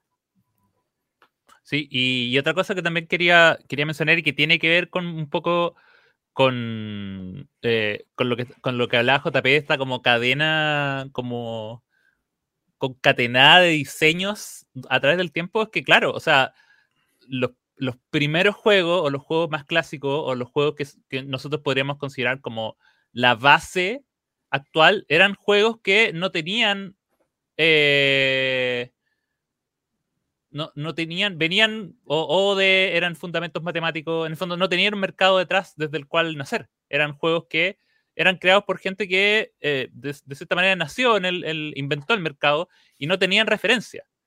Hoy en día, sobre todo con la cantidad de diseñadores nuevos que están llegando, lo, los diseñadores más jóvenes, más nuevos, son gente que, que está metida y está haciendo juegos porque partieron jugando. Entonces tienen una idea preconcebida de lo que quieren hacer y se van a basar en eso se van a basar en las, instancias que ya tienen. Por lo tanto, los juegos de, de, lanzados hoy tienen menos posibilidades, o sea, un juego exitoso tiene menos posibilidades de sentirse viejo, porque en el fondo ya viene desde, viene creado para el mismo público que lo va a consumir, básicamente. Porque, digamos, yo nací y, y de repente hay gente que, o sea, se crió, digamos, con juegos modernos y ya tiene, digamos, la base que dice, ya, esto es lo que, esto es lo que me divierte de los juegos. Entonces, lo, los voy, de cierta manera tienen, tienen una ventaja y por algo también hoy está esa cantidad enorme de juegos que se producen. Eh, a diferencia de, de, de, de, antes, que claro, que era, eran apuestas, eran, eran aventuras, y, pero también eran, eran más artesanales, en el sentido de que finalmente tú estás creando algo literalmente de la nada. Estás creando cosas con ningún otro contraste más allá de eh, la fórmula matemática que había detrás de eso o, o la teoría de juego aplicada a, a, alguna actividad. Y ahí lo vamos mucho en qué se reedita y qué no se reedita. Exacto. O sea, como un buen, un buen eh, eh, termómetro para ver eh, si es que los juegos envejecen o no son las reediciones y también las reimpresiones. Porque, como dicen, de repente un juego puede no ser un poco viejo. ¿Y cuántas veces se vuelve a imprimir? ¿Lo sacarán en español o no? O sea, como, como esos pequeños, eh, eh, como termómetros, pueden, pueden ayudar a medir más allá de lo que uno considere o no, eh, si es que en el mercado en general funcionan. Mm. Y, no, y eso, y eso es súper importante, yo pienso, en el caso de Viticulture, que el original nació viejo. O sea, el original tuvo un impacto, y, y, y, pero, pero hoy en día a toda la gente que juega Viticulture y te dice, no, tienes que en la edición esencial. La, la, primera, olvídate, aparte de que no existe. y esa, digamos, naturalmente quedó obsoleta, digamos, por, por, por, ahí, digamos, Darwin hizo su pega. Pero, pero ahí tú tienes un, un, caso de, claro, un juego que eh, finalmente era una idea, tuvo cierta popularidad, se mejoró y el, y el mismo mercado y los mismos jugadores dijeron, oye, ¿sabes que en realidad esta versión ya, no, ya, no, ya nunca la quiero jugar más? Ya no existe. Entonces, incluso se, no, no, es necesario que pasen 10 años para que un juego envejezca. Un juego puede envejecer, incluso sus propios diseñadores lo pueden hacer envejecer eh, y cambiarle cosas. Y cuando vemos rediseños eh, con cambios de reglas y todo eso, tienen que ver un poco con eso con tratar de mantener el juego, la, la, impureza, de mejorar esa cosa, ese detalle que hace que el juego eh, tú no quieras volver a jugarlo a, sí, sí quiero volver a jugarlo. Yo no, yo no recuerdo el nombre, pero hay un caso en España de un juego que estuvo mucho tiempo en proceso de edición. Creo, eh, es que acá voy a inventar muchas cosas porque no me acuerdo, pero que es un buen ejemplo, porque creo que incluso pasó de una editorial a otra. Y en todo este tiempo de desarrollo de cinco años o más, cuando salió, ya no era lo que en un momento fue. O sea, como en esos años, la innovación, la frescura, se le fue y cuando salió ya estaba viejo. Entonces, yo he escuchado muchas veces, no, no recuerdo el juego, que eh, los comentarios eran como, era tan bueno el proto, pero cuando salió no le fue bien porque el juego había ya muchos otros juegos lo habían, está mal usar esta palabra, pero superado, o como ya no se sentía como debía ser el juego en, en la época. Tiene todo el sentido, tiene todo el sentido. Oye, y quizá hablando de la misma línea, Gloria, y, para volver, y, cerrando el tema y volver a la pregunta inicial de Rede, em, las tendencias más euro y las tendencias más ameri que tienen orígenes bien puros, ¿cierto? Eh, el origen de los juegos euro eh, es, como la cuna, la cuna del euro es muy euro, y no hay, no hay ahí, no hay ninguna ameri molestando, estorbando. Y lo mismo con los Ameri, la cuna de la Ameri es puras puras metralletas y puros palos y puras cosas así. Entonces, en el tiempo, la pregunta aquí es, ¿cómo han envejecido eh, las corrientes y qué ha pasado entre ellas en el tiempo? Es súper complicado desde un punto de vista de definición. Yo suelo utilizar definición de libro de Ameri de Euro, aunque ya esas definiciones estén obsoletas. Yo siempre utilizo las definiciones de hace muchos años. ¿Por qué? Porque esas definiciones ya no sirven para el momento actual, pero yo no creo que esas definiciones tengan que cambiar. Simplemente que ahora hay una, hay una mayor fusión y flexibilidad en ambas cosas. Tanto que el euro, y voy a hablar solamente del euro y dejo a ustedes que hablen de la Meri, se ha ido acercando más al tema, se ha ido acercando más a la mejora de componentes, no tanto al azar, sino más a la variabilidad, a, conceptos por ahí, pero sí se ha ido acercando un poco más hacia el tema y hacia agregar uno que otro componente sin perder tanto la esencia. Sigue siendo con eh, duración acotada, prácticamente no hay eliminación de o sea, no, eliminación de jugadores y, el azar está requete controlado. No tanto, ya, ya se flexibiliza un poco para, para allá, pero eh, la base sigue siendo la misma. Ahora el Ameri. Eh, eurosificado. O sea, sobre, sobre el euro también quiero, o sea, básicamente lo, lo, que quiero agregar es que en el fondo lo que han hecho es que sean, tienen consciente que no solo tiene que estar el diseño del juego, sino que tiene que ser un producto atractivo.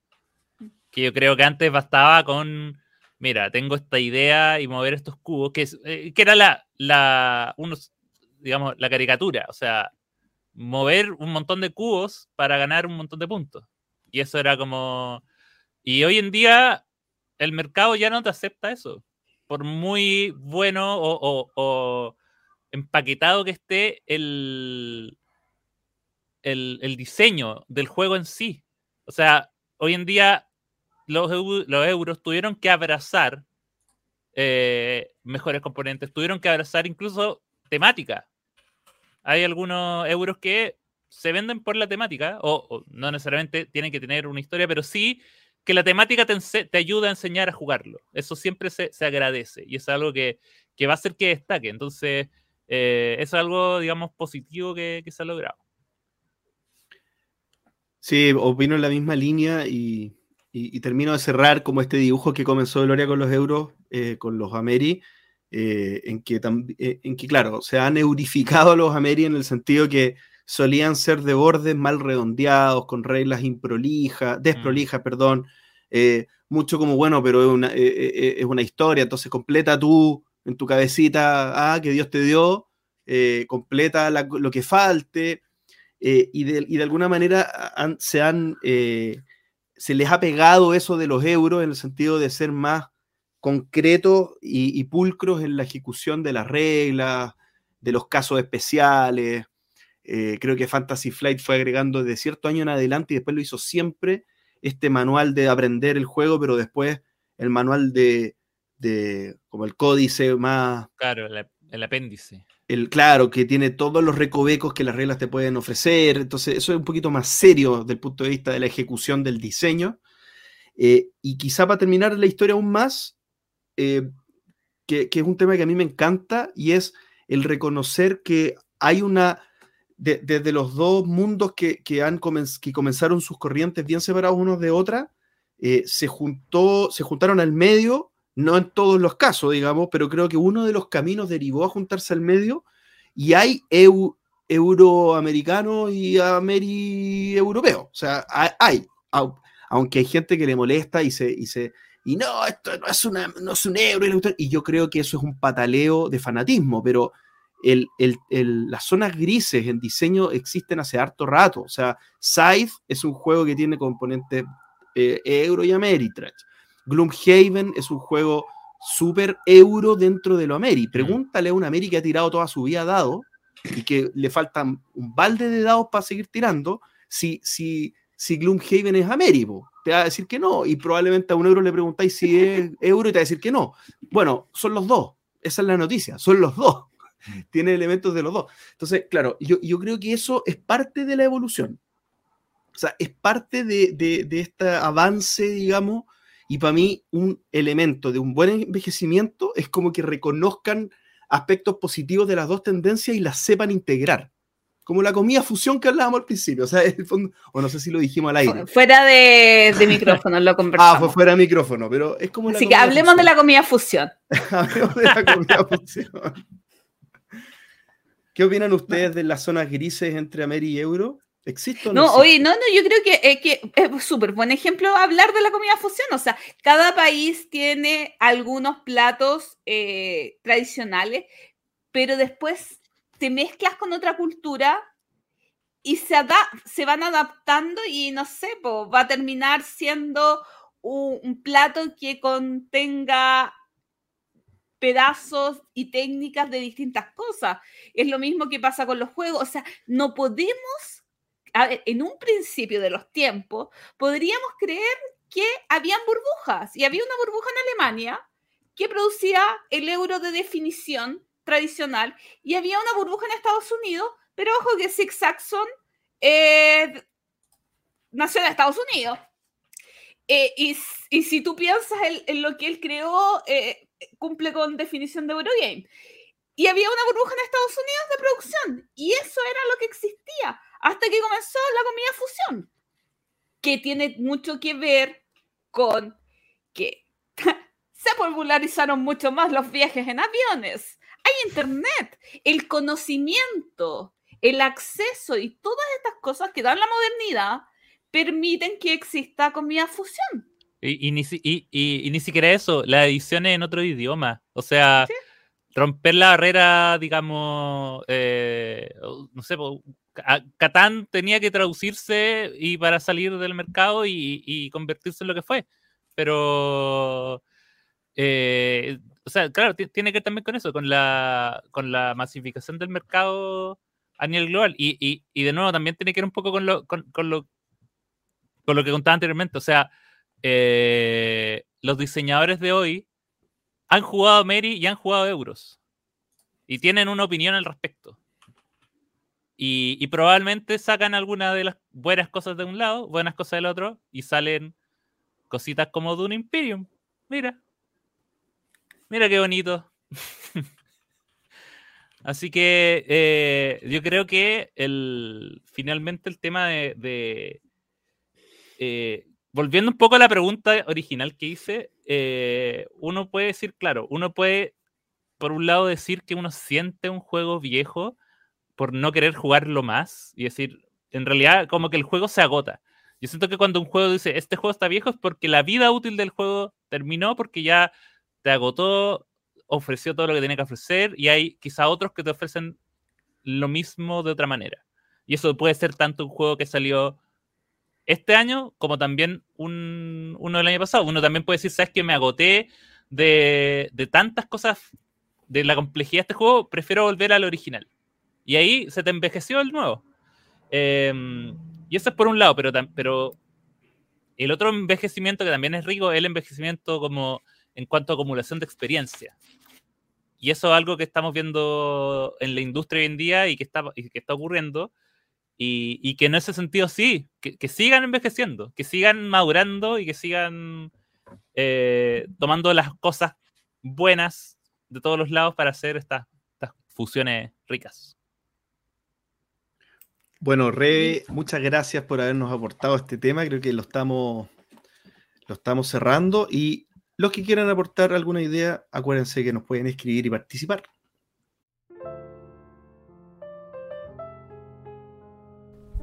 Les quiero contar la historia de cuando comencé a escuchar cierto podcast, momento en el que algo conocía los juegos de mesa. Al poco tiempo surgieron en mí muchas ganas de hacer cosas por el hobby cada capítulo que escuchaba me impulsaba a algo nuevo. Con mi esposa empezamos a organizar juntas de juegos de mesa. Al principio solo éramos cuatro, pero nuestro sueño era crear un club donde jugones, familias y personas que quieran conocer este mundo tuvieran un lugar. Pasó un año de juntas sin parar y de a poco junto a más personas lo logramos ya somos reconocidos por la Municipalidad de Viña del Mar, donde estamos inscritos como club. El fin de semana pasado tuvimos nuestro segundo evento en la Quinta Vergara, donde tuvimos demostraciones, torneos y concursos para las personas, todo gratuito.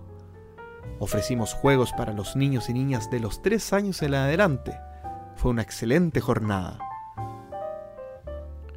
Las juntas ya no son de cuatro personas, Hoy tenemos anotadas 45 personas y ya somos 32 socios. Nuestra directiva está compuesta por tres grandes mujeres.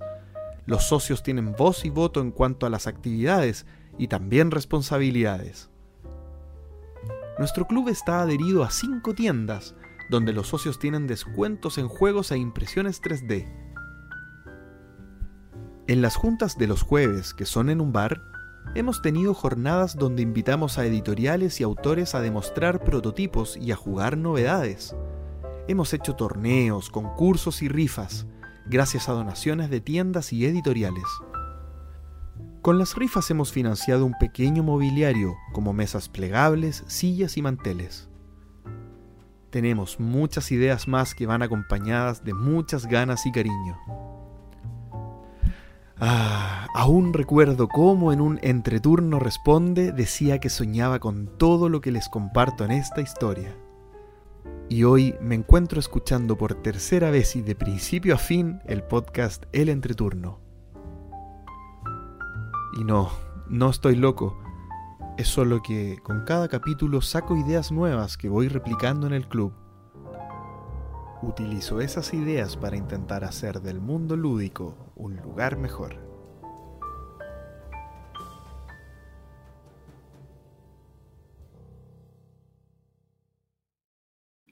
¿Qué más lindo que esto, que escuchar gente que ha sacado provecho eh, del tiempo que le dedicamos al podcast y que a partir de algunas ideas, algunos comentarios que hemos hecho acá, decide hacer cosas, porque al final la comunidad la hacemos todos, o sea, que que los juegos de mesa sean más populares, que haya más eventos, que juguemos más, tiene que ver con que cada persona coloque una piedrecita para ayudar a que la siguiente persona ponga una piedrecita más alto y todos podamos después disfrutar de, de cómo crece este hobby tan maravilloso. Porque hace cinco años, casi seis años cuando comenzamos el podcast, todo ha cambiado mucho. Y cada persona hace sus aportes en la medida de lo posible para poder lograr cosas tan hermosas como lo que vemos acá, que haya un club de juegos de mesa en la quinta región y que, si bien casi recién está partiendo, se vea súper em, eh, inspirador para que vengan muchas cosas mejores y más grandes. y todo. Totalmente de acuerdo. Eh, satisfacción porque tenga utilidad. Nosotros en algún momento hablábamos del, de lo que nos gustaría que pasara con, eh, con hacer este podcast y creo que esta historia refleja en gran parte eso, o sea, lo que se pretendía, lo que queríamos lograr.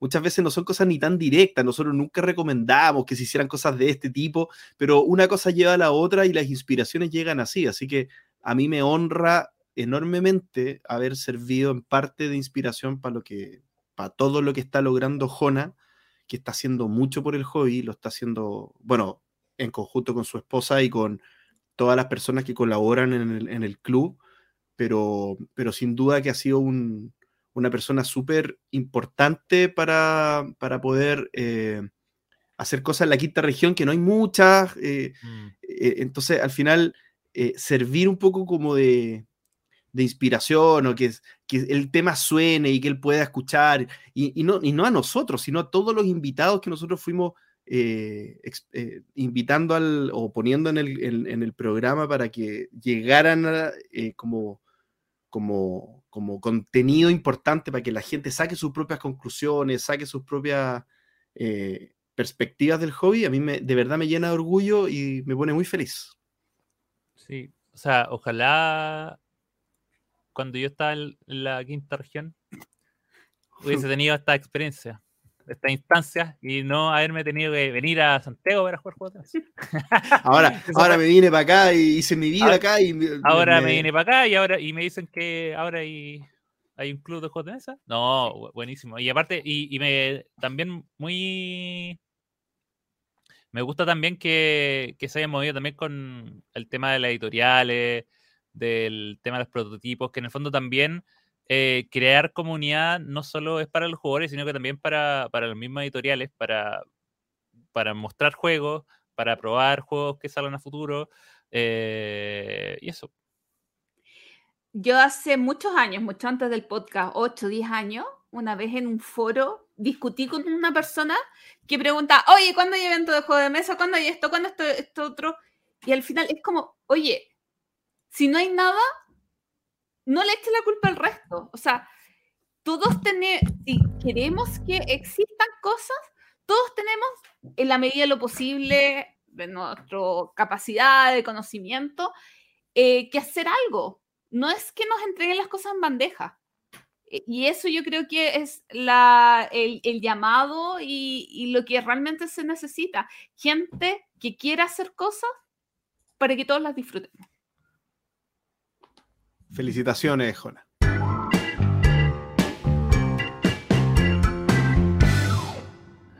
Cronología lúdica. Y en esta oportunidad nos vamos hacia el año 2013. Ya cada vez más cerca. Esto, no, no, esto fue hace menos de una década. Y estamos ahí. Estamos llegando a la luz. La luz al final del túnel cada vez nos enseguece más. Eh, así que de acá en adelante se vienen puras joyitas. Va a ser años bastante fructíferos.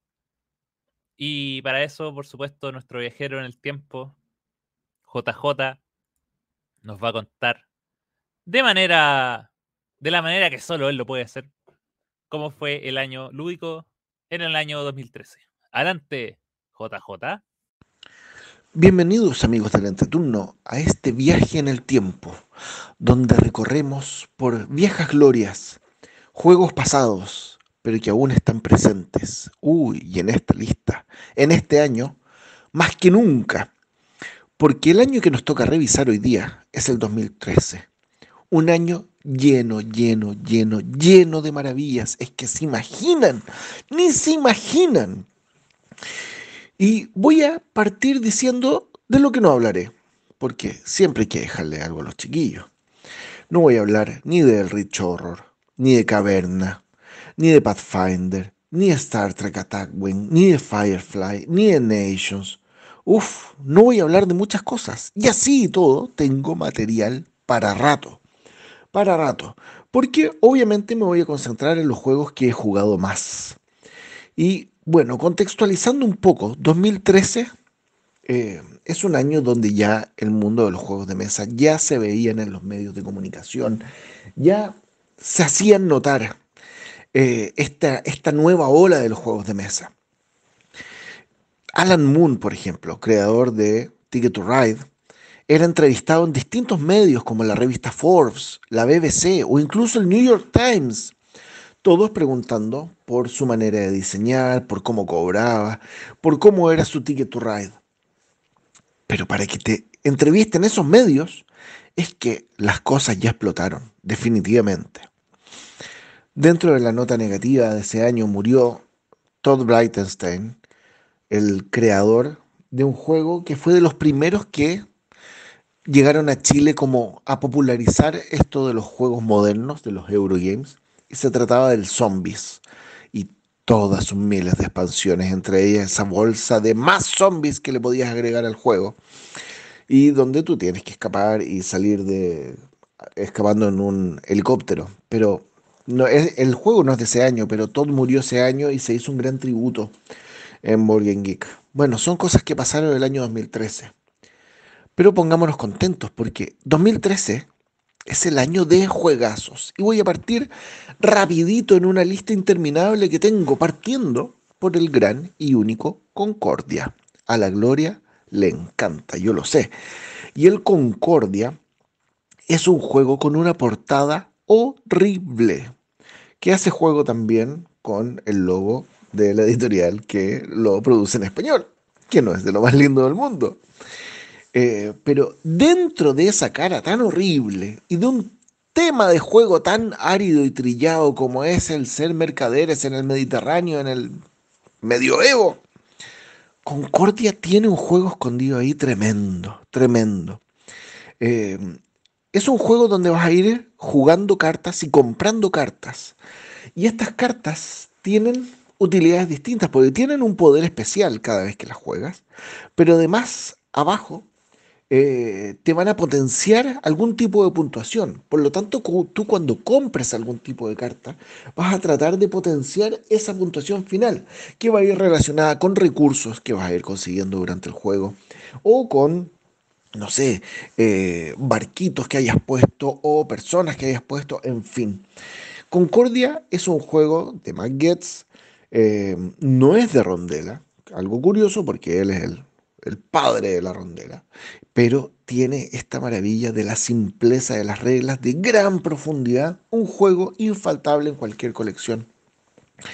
Otro juego de los infaltables de ese año es el Russian Railroads, perdón por mi inglés, em, un juego donde, bueno, yo tuve que aprender a jugarlo de los maestros. ¿Por qué? Porque es un juego donde te muestran distintas líneas férreas que tú tienes que ir haciendo avanzar. Y lo vas a hacer, em, uy, de, de, una manera muy, muy ordenada. ¿Por qué? Porque el orden en que tú mueves tus distintos ferrocarriles, ya sea el negro, después el gris o el café, después el blanco brillante, eh, va a ir gatillando distintas cosas en el juego. Em, por ejemplo, vas a ir gatillando bonos que te van a potenciar tu construcción de, tus ferrocarriles. Si llegas a Kiev, vas a poder eh, recibir un bono importante en puntos. Vas a poder conseguir tarjetas especiales que te van a ayudar. Es un juego muy, muy entretenido, que tiene buenas implementaciones online para los que no lo tienen y lo quieren probar. En la VGA está, se los recomiendo. Así como Russian Railroads salió el 2013, Viticulture fue otra de las grandes maravillas que salieron. Yo lo jugué hace relativamente poco y yo que soy amante del campo y amante del vino, debo decir que refleja muy bien el proceso de producción del vino. Desde el momento en que tú cosechas la uva, eh, la procesas, la llevas a las barricas y definitivamente la transformas en vino. Está bien pensado. Eh, yo lo encontré un poquito árido, pero me pareció un juego que eh, por alguna razón llegó a donde está. Y se lo recomiendo. Ese año también fue un buen año para el señor Stefan Feld, que nuevamente en el entreturno son muy fanáticos de sus juegos. Ensalada de puntos. Siempre hay algo que sorprende con sus juegos. Este año nos sorprendió con Brujas y con Rialto. Brujas un poquito más pesado que el Rialto. Em, y ambos un poco más livianos que los juegos que lo habían empezado a hacer famoso al señor Stefan Feld. Yo les recomiendo que los revisen, así como recomiendo que revisen el Bang de Dice Game. Para los que no conocen el Bang, uff, uff, ¿qué se están perdiendo? El original era un juego de cartas, donde cada jugador recibía un rol oculto y podía ser un forajido, podía ser el, ¿cómo se llama? El renegado, o podía ser el sheriff o el ayudante del sheriff. Y cada uno tenía un rol especial. El sheriff tenía que pillar a los forajidos. Eh, el renegado tenía que ser el último en sobrevivir. Los forajidos ganaban cuando mataban al sheriff. Pero el único rol que realmente estaba descubierto y que todos sabían cuál era, era el del sheriff. Bueno, la posición en que te sentabas en la mesa indicaba eh, indicaba algo, porque tú, las armas que ocupas en el juego para disparar al resto tienen cierto alcance. Y un arma corta te alcanza para matar a las personas que están sentadas al lado tuyo. Un arma más larga te permitía disparar un poco más lejos. Además había un caballo, la palusa, que te alejaba de los disparos. Eh, bueno, todo eso lo redujeron a un juego de dados y quedó fantástico, fantástico. Yo se lo recomiendo de todas maneras, redujo el tiempo de juego una enormidad, mantuvo el espíritu del juego y realmente se luce. Otro juego que se luce es el Quantum. Otro juego que tiene implementación en la VGA, que también se los recomiendo ver, porque acá somos conquistadores interestelares, que vamos con nuestras naves, y nuestras naves están representadas por dados comunes y corrientes de seis caras.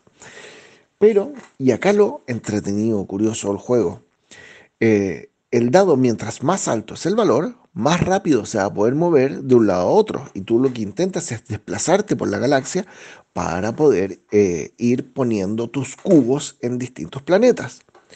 Pero por otro lado, mientras más rápido es tu nave, más debilucha es. Y un dado muy lento como el 1 es el dado más fuerte de todos. Entonces hay que hacer ahí el, hay que pensar cómo conseguir esa simbiosis para que tú puedas efectivamente ganar el juego de la manera más bacán posible. Eso es el Quantum. 2013 también nos sorprende con un juego muy veloz, rápido, increíble, sensacional.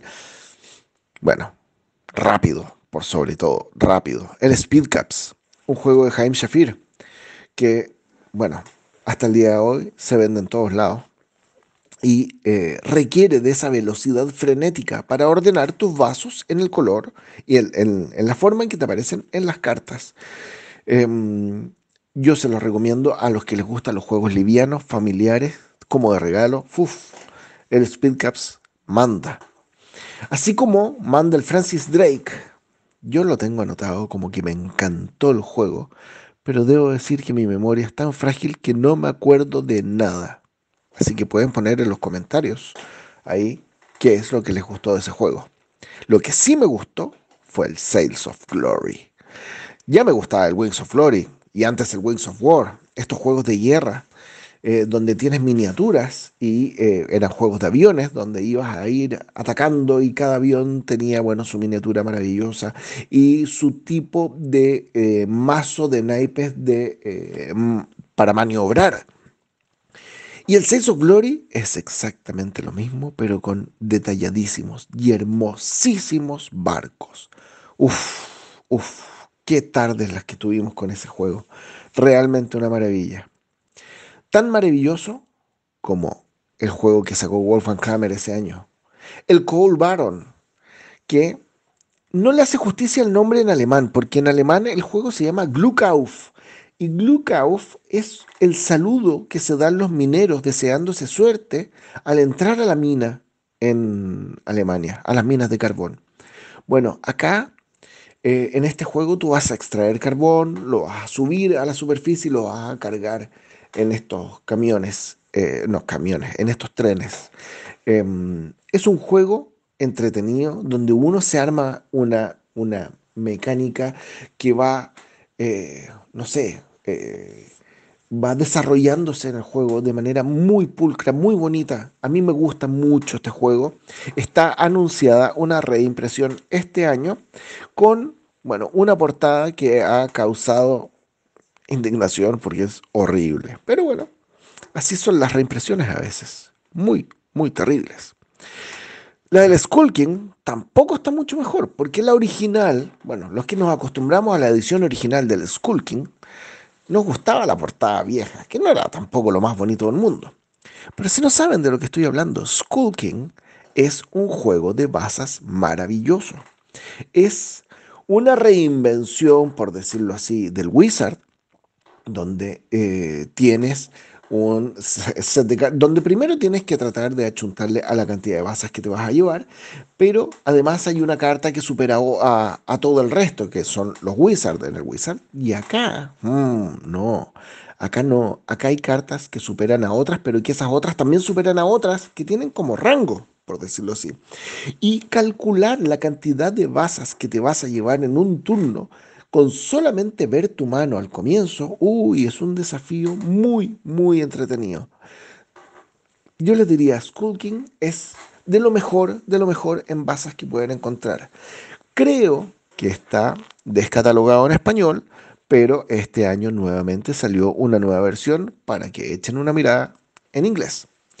Bueno, hay otros juegos que me maravillaron eh, algunos más áridos que otros. Yo debo reconocer que el Sansuchi de eh, Michael Kisling, eh, que acaba de reeditar Fractal, a mí en la temática me aburrió un montón. La mecánica me gustó y por eso le di una buena nota.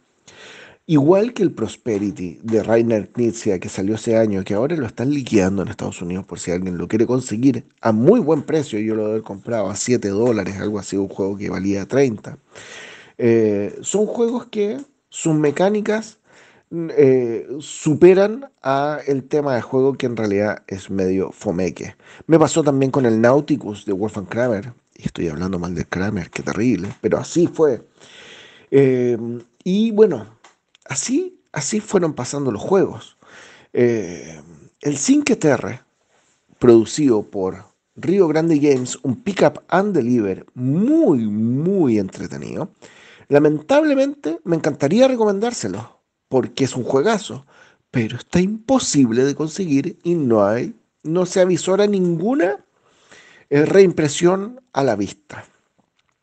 Del que tampoco tuvimos nunca más una reimpresión, pero sí una reimplementación en cartas, fue el Top 5 Rami de Rudy Gerdon. Ustedes conocerán a Rudy Gerdon por juegos como el Las Vegas.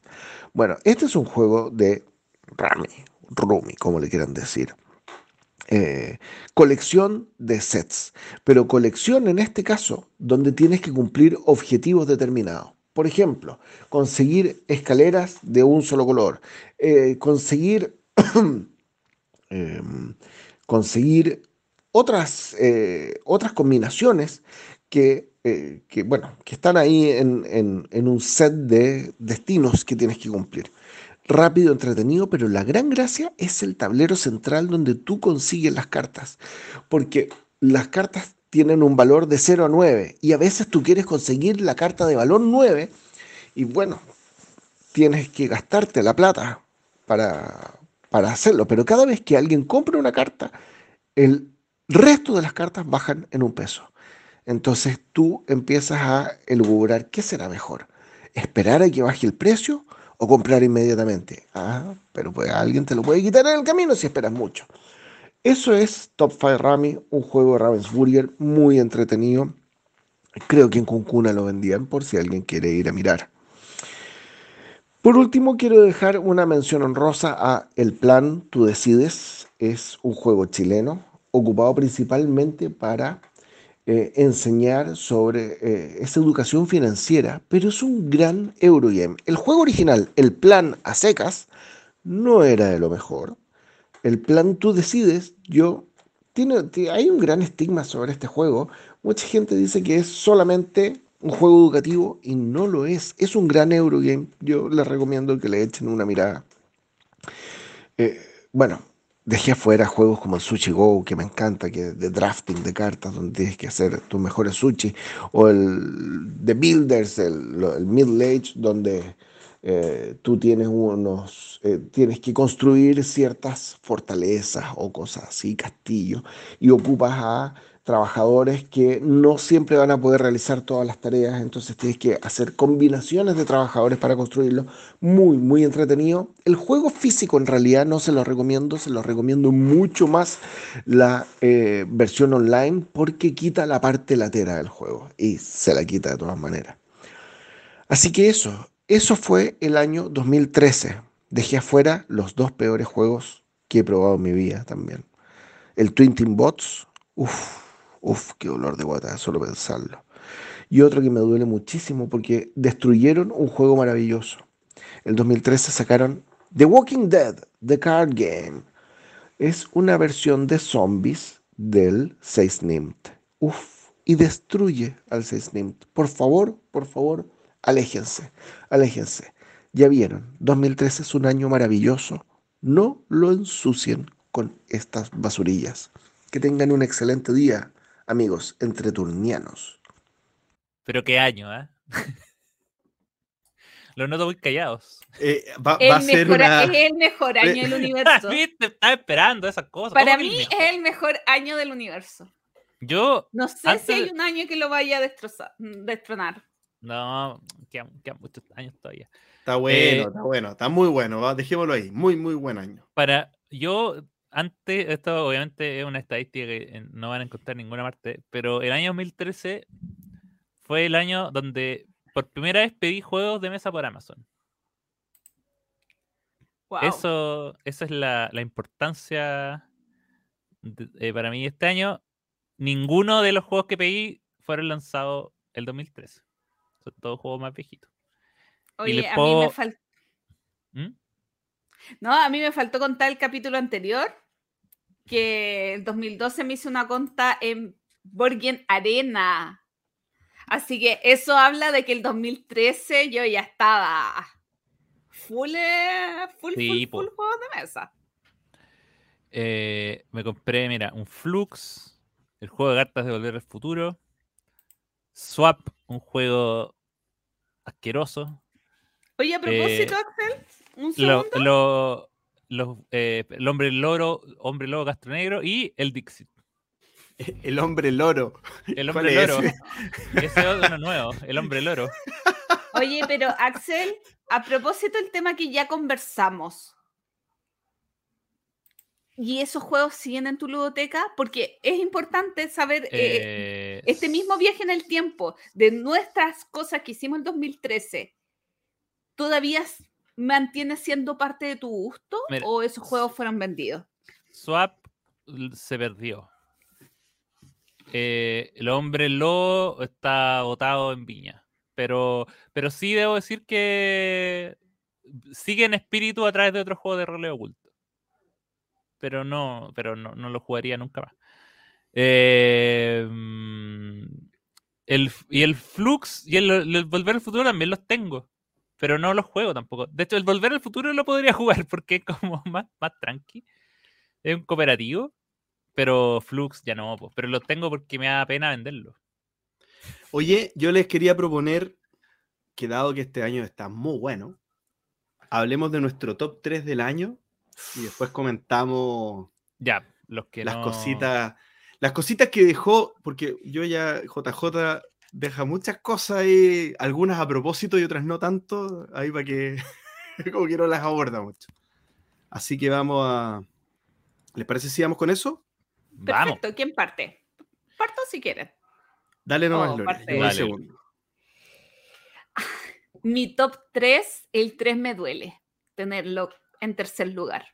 Ah, Pero es que es, es que el juego para cualquier persona podría ser el top 1. Y no hablo del top 1 del año, hablo del top 1 de todos sus juegos. Porque el 3 es Concordia. Una maravilla, un juego increíble.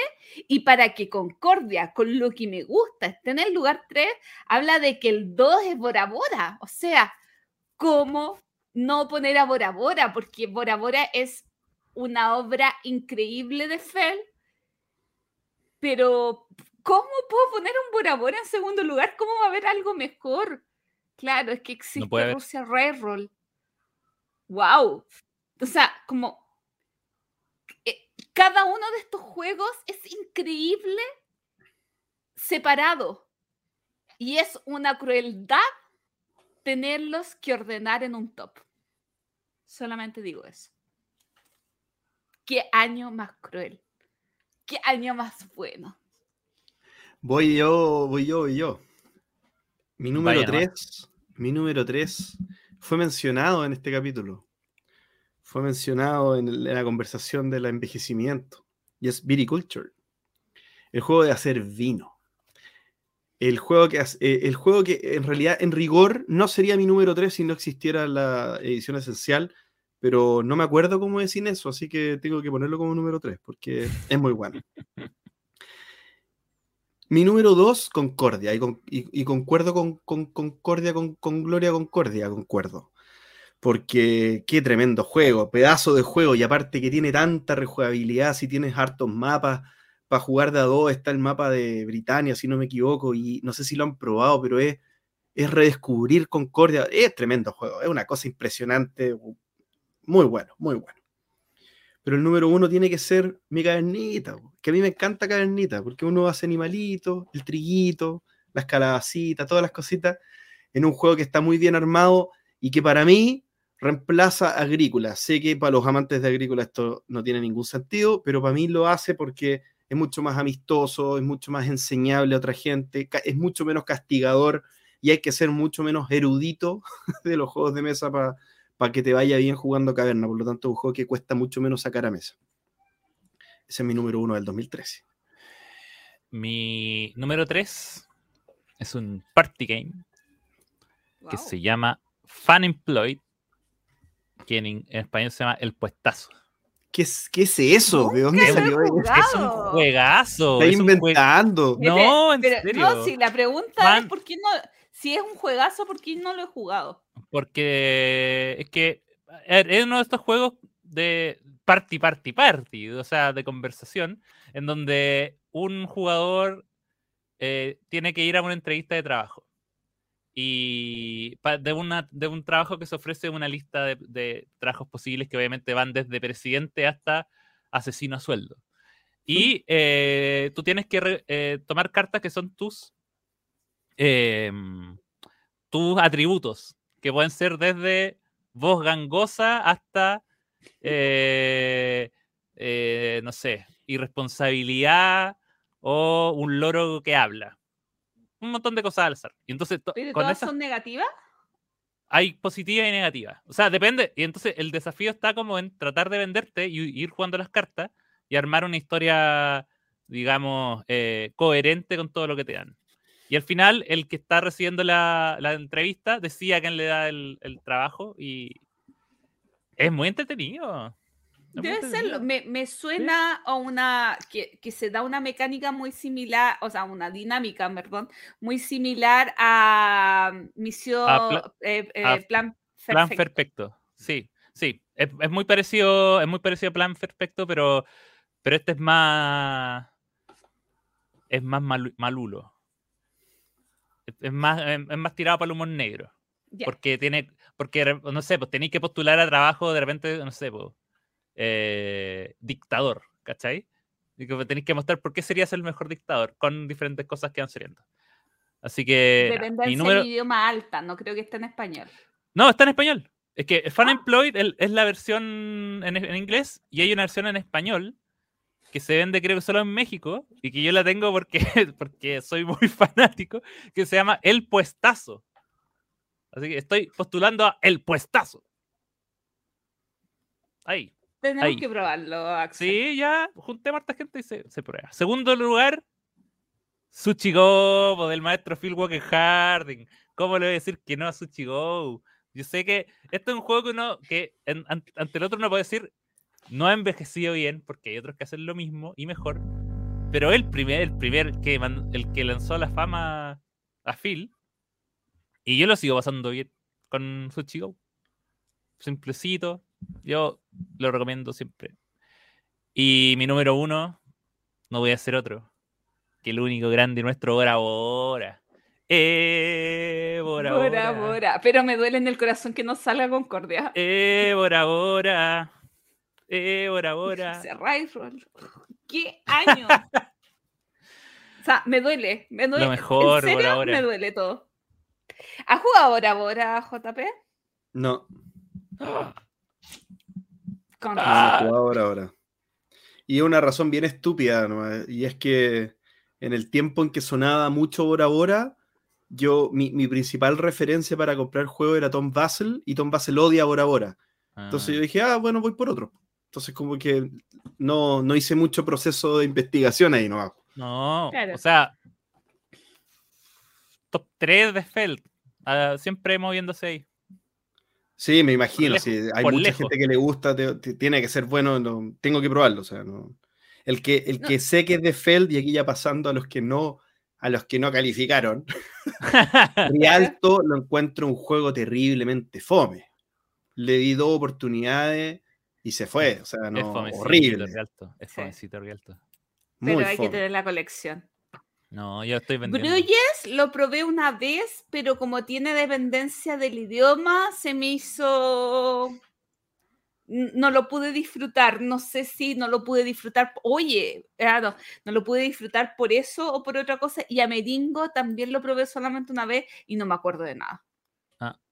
Oye, no sé quiero- si fue porque lo probé en un bar, pero. Quiero mencionar una cosa antes. No, yo no incluía Viticulture por lo que hablamos en el, en el anterior. Yo considero que la versión de Viticulture original no es digna de top 3. Oye, Pero cuando- pero- Ah, bueno, sí, en realidad Pero yo. cuando, cuando aparezca la esencial, ahí, ahí la voy a mencionar. Ya, entonces Pues- puedo mencionar mi número 4. Mi número 4, que ahora pasaría a ser el 3 si es que no hiciera la trampa que hice, es Russian Railroads. Ah, ya. Entonces la gloria Así es más feliz. Más, más la gloria- la gloria más feliz. Sí, estamos bien alineados, pero estamos bien alineados, pero cada cosa me duele. O sea, que Concordia no haya ya estado en el top de Axel, o sea, y ca- cada, de estas cosas realmente, porque son juegos increíbles, son juegos que si te gusta este estilo de juegos, tienen que estar eh, en tu pa- parrilla normal, sacarlos al menos una vez al año. Oye, ¿y de jueguitos que no alcanzaron a aparecer? Que tengan ahí. Y que tampoco hayan sido mencionados. ¿Tienen A ver, algunos? Eh, ¿Puedo, puedo- puedo mencionar un par para calentar motores. Eh, en tendencia a Mary está el Eldritch Horror, que creo que fue muy reemplazado. Y a su vez, el Eldritch Horror reemplazaba el Arkham Horror, Sí, que, que después el Eldritch también fue reemplazado. Me parece que hay juegos que hacen lo mismo mucho mejor. Y, y un juego muy pesado para lo que es, muy largo, pero en su momento fue entretenido. Yo lo pasé bien jugando Eldritch Horror. No Eh, comentar, comentar quizá que el Skull King que comentaba JJ como el mejor juego de Baza, no me permítame, don maestro, maestro JJ, permítame no estar de acuerdo. Me parece que hay un juego de cartas clásicas que se llama Juiz, que hace mucho mejor lo que hace Skull King, mucho mejor, que se juega con un naipe tradicional. Eh, es mucho más entretenido y con mucho menos reglas grises, que esto, que el Kraken, que me sale, que no sé qué, que la cuestión. Eh, es demasiada cosa para lo que realmente aportan las distintas, los distintos poderes de las distintas cartas y, y- y de repente muy aleatorio, como que te sale una cuestión y podéis dejarla embarrada en el tablero. Me, me parece que no, no, no, no es muy bueno. Eh, el The Duke es un juego de dos jugadores abstracto, que es como un ajedrez, que las piezas eh, tienen como un. eh, es como una mezcla de ajedrez con el. ¿Cómo se llama este? El, el Onitama, como que las piezas hacen algo específico, se mueven hacia el diagonal a la izquierda, se mueven para allá. Eh, y, y es bien, bien interesante. Yo lo, yo lo vendí hace poco, yo lo vendí cuando me compré el War Chest, porque sentí que de alguna manera War Chest lo reemplazaba, ¿ya? Que era como el, el- el- el juego de dos jugadores abstracto que, que un poco tomaba ese lugar, pero en su momento yo lo pasaba muy bien, con mi papá jugábamos harto de Duke. Spirium es un, es un, un euro que se me había olvidado que existía, que yo lo probé el 2014 en la convención de Dice Tower Con en, en Estados Unidos. 8 Minute Empire, que es un juego de, de control de área de Ryan Lockett, Ah, ok, súper simplecito, creo que es la primera vez que conocí un control de área como Express. Y, y me encantó, o sea, eh, cumplía, o sea, obviamente en uno no se juntaba a jugar 8 Minute Empire, pero... Es un filler. O sea, Es un filler. Es un Volvimos. filler. No, no, pero en este caso estoy de acuerdo Sí. porque es un filler, se saca, se juega, se guarda en, no en 8 minutos, eso es mentira, pero en 20 minutos ya todo eso Sí, está más o matado. menos era como 20 minutos. Salió el Asante en este tiempo también, que es un juego de, de negociación para dos jugadores, que eh, eh, no me acuerdo cuál, es- cuál reemplaza cuál, el Jambo, el Asante reemplaza uno de los dos, que son las dos implementaciones del mismo juego. Eh, y otro juego de Ryan Lockett que yo todavía tengo en la ludoteca que me encanta, que creo que nadie lo- nunca lo menciona, que se llama City of Iron. La ciudad de hierro, City of Iron, que es un juego que, que uno tiene que hacer unos, como, hay como muchos tipos de recursos distintos y uno tiene que ir ganando distintos tipos de recursos para poder eh, canjearlos por puntos de victoria, canjearlos por, por, por tecnologías y es como un juego de hacer una, una maquinita que es un euro que de a tres y de cuatro jugadores anda muy, muy bien. eh, y obviamente dibujado por Ryan Lockett como todos sus juegos. Se habla poco de ese juego, fíjate, y es bien entretenido. Yo todavía lo tengo. Yo revisando lo que tengo en la ludoteca del 2013, que igual son hartos juegos, hay uno que ni siquiera he abierto. Ay, ¿Desde ese año o te lo compraste después? me lo compré después, pero no lo he jugado. Pero bueno, Ujú. Eh, hoy este ya lo vendí, tengo que marcar como que ya no lo tengo. Ya, pero juegos que quiero destacar, un juego que a mí nunca me ha cuajado, que es el Rococó. Porque en papel el Rococó debería gustarme, pero no sé por qué. Y, siempre tiendo a darle una segunda oportunidad. Hace muchos años que no lo juego. Pero el Rococó quizás es el tema de mayoría, lo que a mí no me convence, pero a mucha gente le encanta eh, de Matías Kramer. Otro juego que tuvo una reimplementación hace como dos años es el Rise of Augustus de Paolo Mori. Este juego que es como un bingo que se reimplementó en Vía Mágica. Eh, esa versión es horrorosa. Eh, el ¿Cuál, Vía tema... No, el Augustus. Ah, Eh, pero bueno, un juego que creo que sale la reimplementación en muy poco, que es de Catala con, con ahora me voy a meter a BGG mejor a- para verlo, con a- a Bausá, que es El Principito, Construir tu Mm, planeta, que es un sí, juego No muy sencillo de eh, se- eh, un jugador elige un tipo de losetas, hay eh, losetas de esquina, losetas interiores, y cada loseta tiene eh, algunos elementos, y hay losetas que son las de las esquinas que dan la forma de puntuar. Entonces tú vas construyendo tu planeta tratando de eh, generar la mayor cantidad de puntos de victoria o tener menos puntos en contra, etc. y dos más, se ve este Ah. juego de la vida, donde en este juego por primera vez fui a Essen de mentira, porque en el juego una, una de las cosas que tú podías tener, podías ser un diseñador de juegos de mesa, podías entre tus bienes tener una colección de juegos de mesa o podías viajar a Essen. Era un juego de administrar felicidad, daditos y cositas, que hace muchísimo no lo juego, podría volverlo a jugar. Y el último, apropiación cultural. Atacama, un juego de dos o cuatro jugadores ambientado en Chile. Ambientado.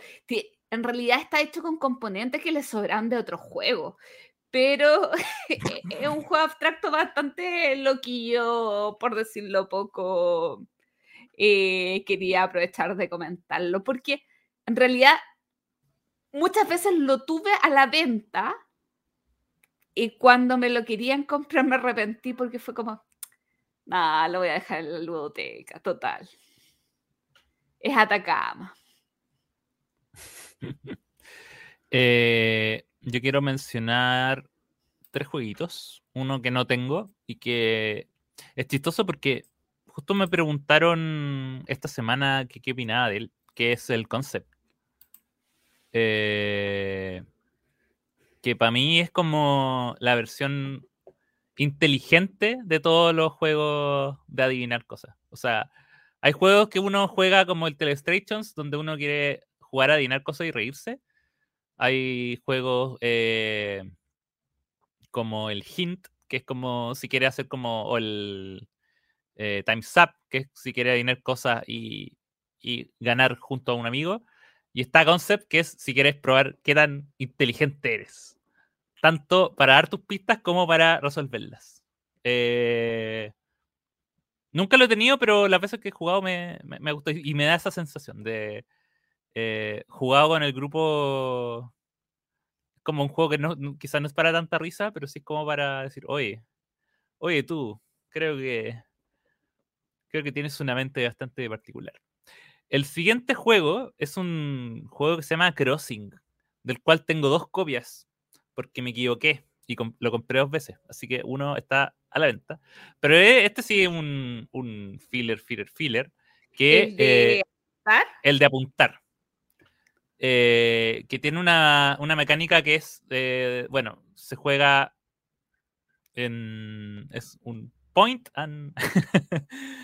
eh, donde el depende del número de jugadores es la cantidad de espacios que van a haber disponibles. Y siempre va a haber uno menos que la cantidad de jugadores. Entonces, si juegan cuatro, van a haber tres. Y se van colocando unas,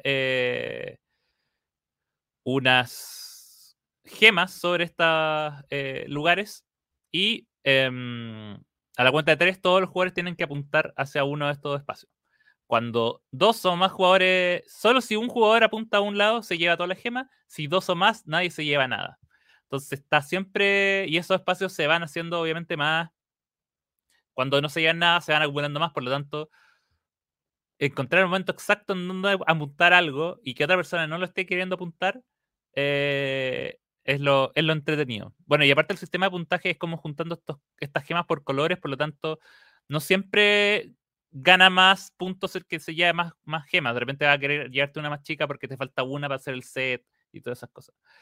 Es, se, se explica en dos minutos y se juega en diez. Así que, y es un juego diseñado por japonés, Yoshiteru Shinohara, así que por eso me gusta. Y siguiendo con Japón, eh, el último juego del cual quiero hablar es un juego que casi estuvo en el top 3, que es Hanami Koji, un juego de dos jugadores, eh, también hecho en Japón por Kota Nakayama y em, que es un, juego del estilo hay como I Split You Choose.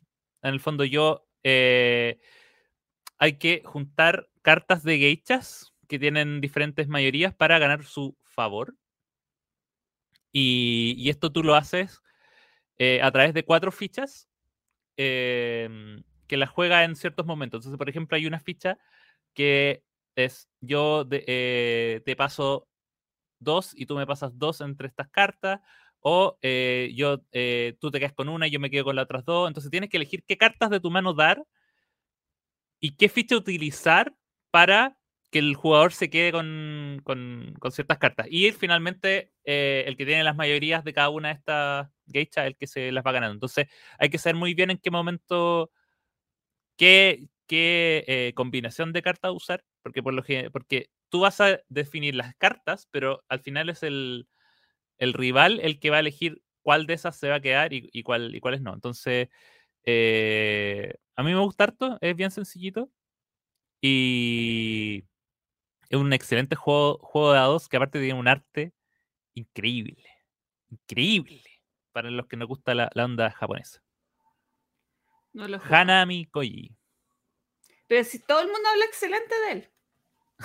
Oye, un último juego que yo no he, he probado, dos últimos juegos que yo no he probado. O sea, uno, ya no importa, pero el precursor del Mysterium nació el 2013 y no Oh. pronunciaré cómo se llama, porque eso es impronunciable. Tajemix, Domonoschu. No sé. A ver, vamos a ver. Y hay otros juegos que hablan excelente, más de la primera edición que de la segunda. Este año Ah. salió la primera. Es el Estudio Esmeralda de Martin Wallace. He escuchado críticas increíbles. No es el tipo de juego que a mí me gusta. eh, porque es un juego de roles ocultos con otras cosas más. eh, pero no hay que... eh, es muy, muy, muy apetecido y, y- y está muy alto en costo, porque dicen que la primera edición es la buena. Muy apetecido ese juego. Sí, oye, Axel, acabo ¿cómo de. se pronuncia ac- eso? No, no lo voy a hacer. No caeré en tu trampa. Has pronunciado Solo recién en polaco. japonés. Es polaco, es polaco. Polaco no sé. Oye, y, y- y ya que ya que estamos en los juegos rezagados que no se que no se que no se mencionaron, em, Nations no se mencionó, sí. No. No, no se menciona. Y es raro, ¿no? Porque es el juego que se supone que venía a competir, a competirle a Through the Ages y que lo mejoraba en ciertos aspectos. No tiene nada que ver un juego con el otro en, en todo caso, pero, pero un juego de civilizaciones. Yo nunca lo probé, pero sí probé la versión de dados que salió después. Otro que es el Forbidden Desert, que es la, la, reimplementación o la, el otro tema de Forbidden Island, que es este juego cooperativo que viene a ser como el Pandemic para niños o Pandemic familiar, eh, pero esta vez en un desierto que se caía como una nave y, y de ahí tenías que resolver el tema. Se acumulaba la arena para arriba y terrible. Se acumula la arena, exactamente. Battlelord Second Edition, que es la implementación fantástica con monstruos y cosas de Memoir 44, o de este sistema llamado Commands and Colors, del maestro Richard Borg. Tremendo juego, a mí me encanta. Yo, te- yo también tengo todas las expansiones y esto no, no murió por temas de licencia, solo murió por eh, lo que siempre nos hace Fantasy Flight, que nos encanta con algo y después nos deja Te hace, te hace. A mí no me la he hecho Pero- nunca. Pero yo hablo por más gente, Gloria. Hablo por nuestros amigos auditores que aman este tipo de juegos, para que lo entendamos. Rampage también salió este año, que es el juego, es uno de los jueguitos estos, yo creo que precursores, que, que un poco en un tablero ya venía un juego de destreza, fli- que- con flicking, digamos, eh, que había que hacer hartas cositas. eh, eh, uno es un dinosaurio que tiene que matar la mayor cantidad de personas y los, los matas soplando, tirando cosas desde arriba, pegándole a, una, a, a- un, a un bicho para que explote como en los edificios y todo lo que se van cayendo, tú te los van comiendo y entonces pasan a ser tus puntos. Eh, se cambió de nombre, ahora se llama Terror in Maple City en inglés, no sé cómo se llama en español, pero ese también en su momento yo lo tuve y tengo unas fotos bien chistosas de mi hermano jugando arriba de la mesa y todo el tema. Welcome to the Dungeon es un juegazo, se me fue mencionarlo antes, que es Sí. un juego de. Es un, es un push your luck, o especie de push your luck, en la que el- en- en- el- cuando te toca tú o vas agregando más cartas, más monstruos a la pila de monstruos, o desvistiendo al campeón. O sea, en el fondo le vas quitando o la espada, o la armadura, o el casco, o algo. Entonces, lo vas o dejando cada vez más débil, o lo vas o- o el monstruo lo vas dejando, o la, eh, la caverna, el daño lo vas dejando más peligroso. Y cuando todos pasan, el último que puso monstruo tiene que ir a combatir. Entonces, eh, en el fondo, eh, tampoco lo quieres dejar muy desprovisto porque tú quieres hacerlo para que el otro pierda, pero si todos pasan, vas tú. Y, y ahí eh, hay habilidades que se van cancelando unas con otras, es súper entretenido. Está en el bistro por si lo quieren probar. ¿Qué más? El Sail to India también, entretenido. De Hisashi, ¡Ay, qué de Hisashi! Hayashi, creo. Sí, eh, que es un, un euro que así de cajita un chiquitita. euro de, de- de bolsillo. Un euro de bolsillo. literal de bolsillo, sí. Súper bonito que el tablero se arma con unas cartas y tú tienes que ir como haciendo trading de distintas cosas que vas eh, poniendo unos cubitos diciendo que tienes azúcar, tela o lo que sea que, que ofrece el tablero. Bien entretenido también. El Nothing Personal, que es este juego de negociación que hizo Tom Vassell, eh, que yo jugué un par de veces y después me aburrió. Eh, y el Level 7 Omega Protocol, que es uno de estos juegos eh, Ameri que yo, me, que yo me refería que envejecieron muy mal, que tiene mecánica muy extraña, que, que tiene eh, cosas que no tienen mucho sentido que existan como reglas, eh, y, y que hay juegos que hacen eso mismo mucho mejor. Sí. Yo voy en la página 6 de BGG por si acaso encuentro una joyita en el 12.000. Y Ya de madre, ya. el club, el club es del 2013, a propósito de que está en el lugar 12.461 el ranking de BGG. Ah, mira. El spot tit- no, ah, el ata- mira, el Atacama que les dije está en el ranking 12.695 de BGG. Una basura. Ay, si no es tan, no es tan malo el juego. Lo vamos a jugar cuando venga. Pero sí, 12 millas, po. Oye, No. eh, increíble año, ¿ah? Hay, creo que yo no había hablado tanto en un cronología eh, nunca. ¿no? Y, y espérate, po. Espérate Oye, lo que de- se viene, ¿o ¿no? Espérate Cuando lo que se viene. Cuando terminemos cronología lúdica, tenemos que votar por nuestro año favorito. Sí, sí. En top, Buena. oh, está buena esa, un top 3 de años. Top 3 de años. Hay que dedicarle tiempo a ese, porque. ¿Y, y cómo lo vamos a argumentar? Porque Sí. es cantidad de cosas muy buenas, o es calidad. dos juegos favoritos, eh, o pasaron ciertas cosas. a veces, a veces, claro, sí. Sí, está bueno, está bueno. Ese top 3 tenemos que hacer. Hay que anotarlo, si no se nos Hay va que anotarlo. No, pero sí hemos respetado lo que hemos dicho que vamos a hacer, lo hacemos. Sí. Estamos muy mateos. Oye, estamos muy nes- mateos. necesitamos que un auditor o una auditora sea nuestro secretario y nos anote las cosas que decimos y lo que nos comprometemos. Y nos mande después la, la y nos minuta. cobre, y nos cobre. No, no. Puro cariño, puro cariño. Sí, sí, sí. Bueno, ahí van saliendo temas y aparte los auditores siempre nos están recomendando temas como, como, como Rebe que no, no, no, no- nos, Nos, el tema del nos- sí, nos, nos pidió este tema que salió bueno en el capítulo de hoy. Bueno, y con este año 2013, maravilloso, excelente, Increíble. genial, rimbomban, Tremendo. No hay palabras para definirlo. au- De lo increíble. australopitoso, Supercalifragilispicoespialidoso. Exacto. Estaríamos llegando al final de este capítulo 2013, donde nuevamente eh, vamos a agradecer a toda la gente que mes a mes, mes a mes, uh, mes a mes nos escucha, nos apoya, participa, nos hace comentarios, nos hace sugerencias, nos manda mails, pero también a los que pasivamente escuchan, si eso es parte también de, la- de lo, de cómo uno puede disfrutar del contenido del entreturno. Echarse para atrás y dejarse querer. ¿Ah? Dejarse embelezar con las palabras de Axel, Gloria y JP. Sí, porque seamos sinceros, cuando uno escucha un podcast, ¿cuántas veces dejamos un comentario?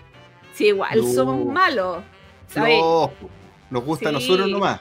Oye, com- Sí. compartan, oye, participen y todo. ¿Y nosotros cuándo? ¿Cuándo nosotros? ¿Ah? No, no puede ser así. Así que tienen permiso para no participar. Pero si quieren participar, mejor todavía. Mejor todavía. Como Rebe o Jona que, que nos comparten eh, cositas. ¿Ya? Así que eso, chicos. eh, no me queda más que agradecerles por habernos escuchado. Hasta la próxima. Adiós. Chao. Gracias por escuchar el entreturno. Y recuerden, envíenos sugerencias de historias relacionadas con sus vidas lúdicas. Pueden ser de terror, tragedia, graciosas o hasta de traición. Recuerden también escribirnos para participar en nuestra sección El Entreturno Responde. ¿Y ustedes? ¿Qué opinan del envejecimiento de los juegos? Envíenos sus comentarios al correo elentreturno.gmail.com. Además, envíenos preguntas o temas que quieran que conversemos en el programa. Síganos en Facebook, en Twitter, en Instagram y suscríbanse a nuestro canal de YouTube. Escúchanos en un mes más en nuestro próximo capítulo de El Entreturno. Gracias de nuevo y hasta la próxima.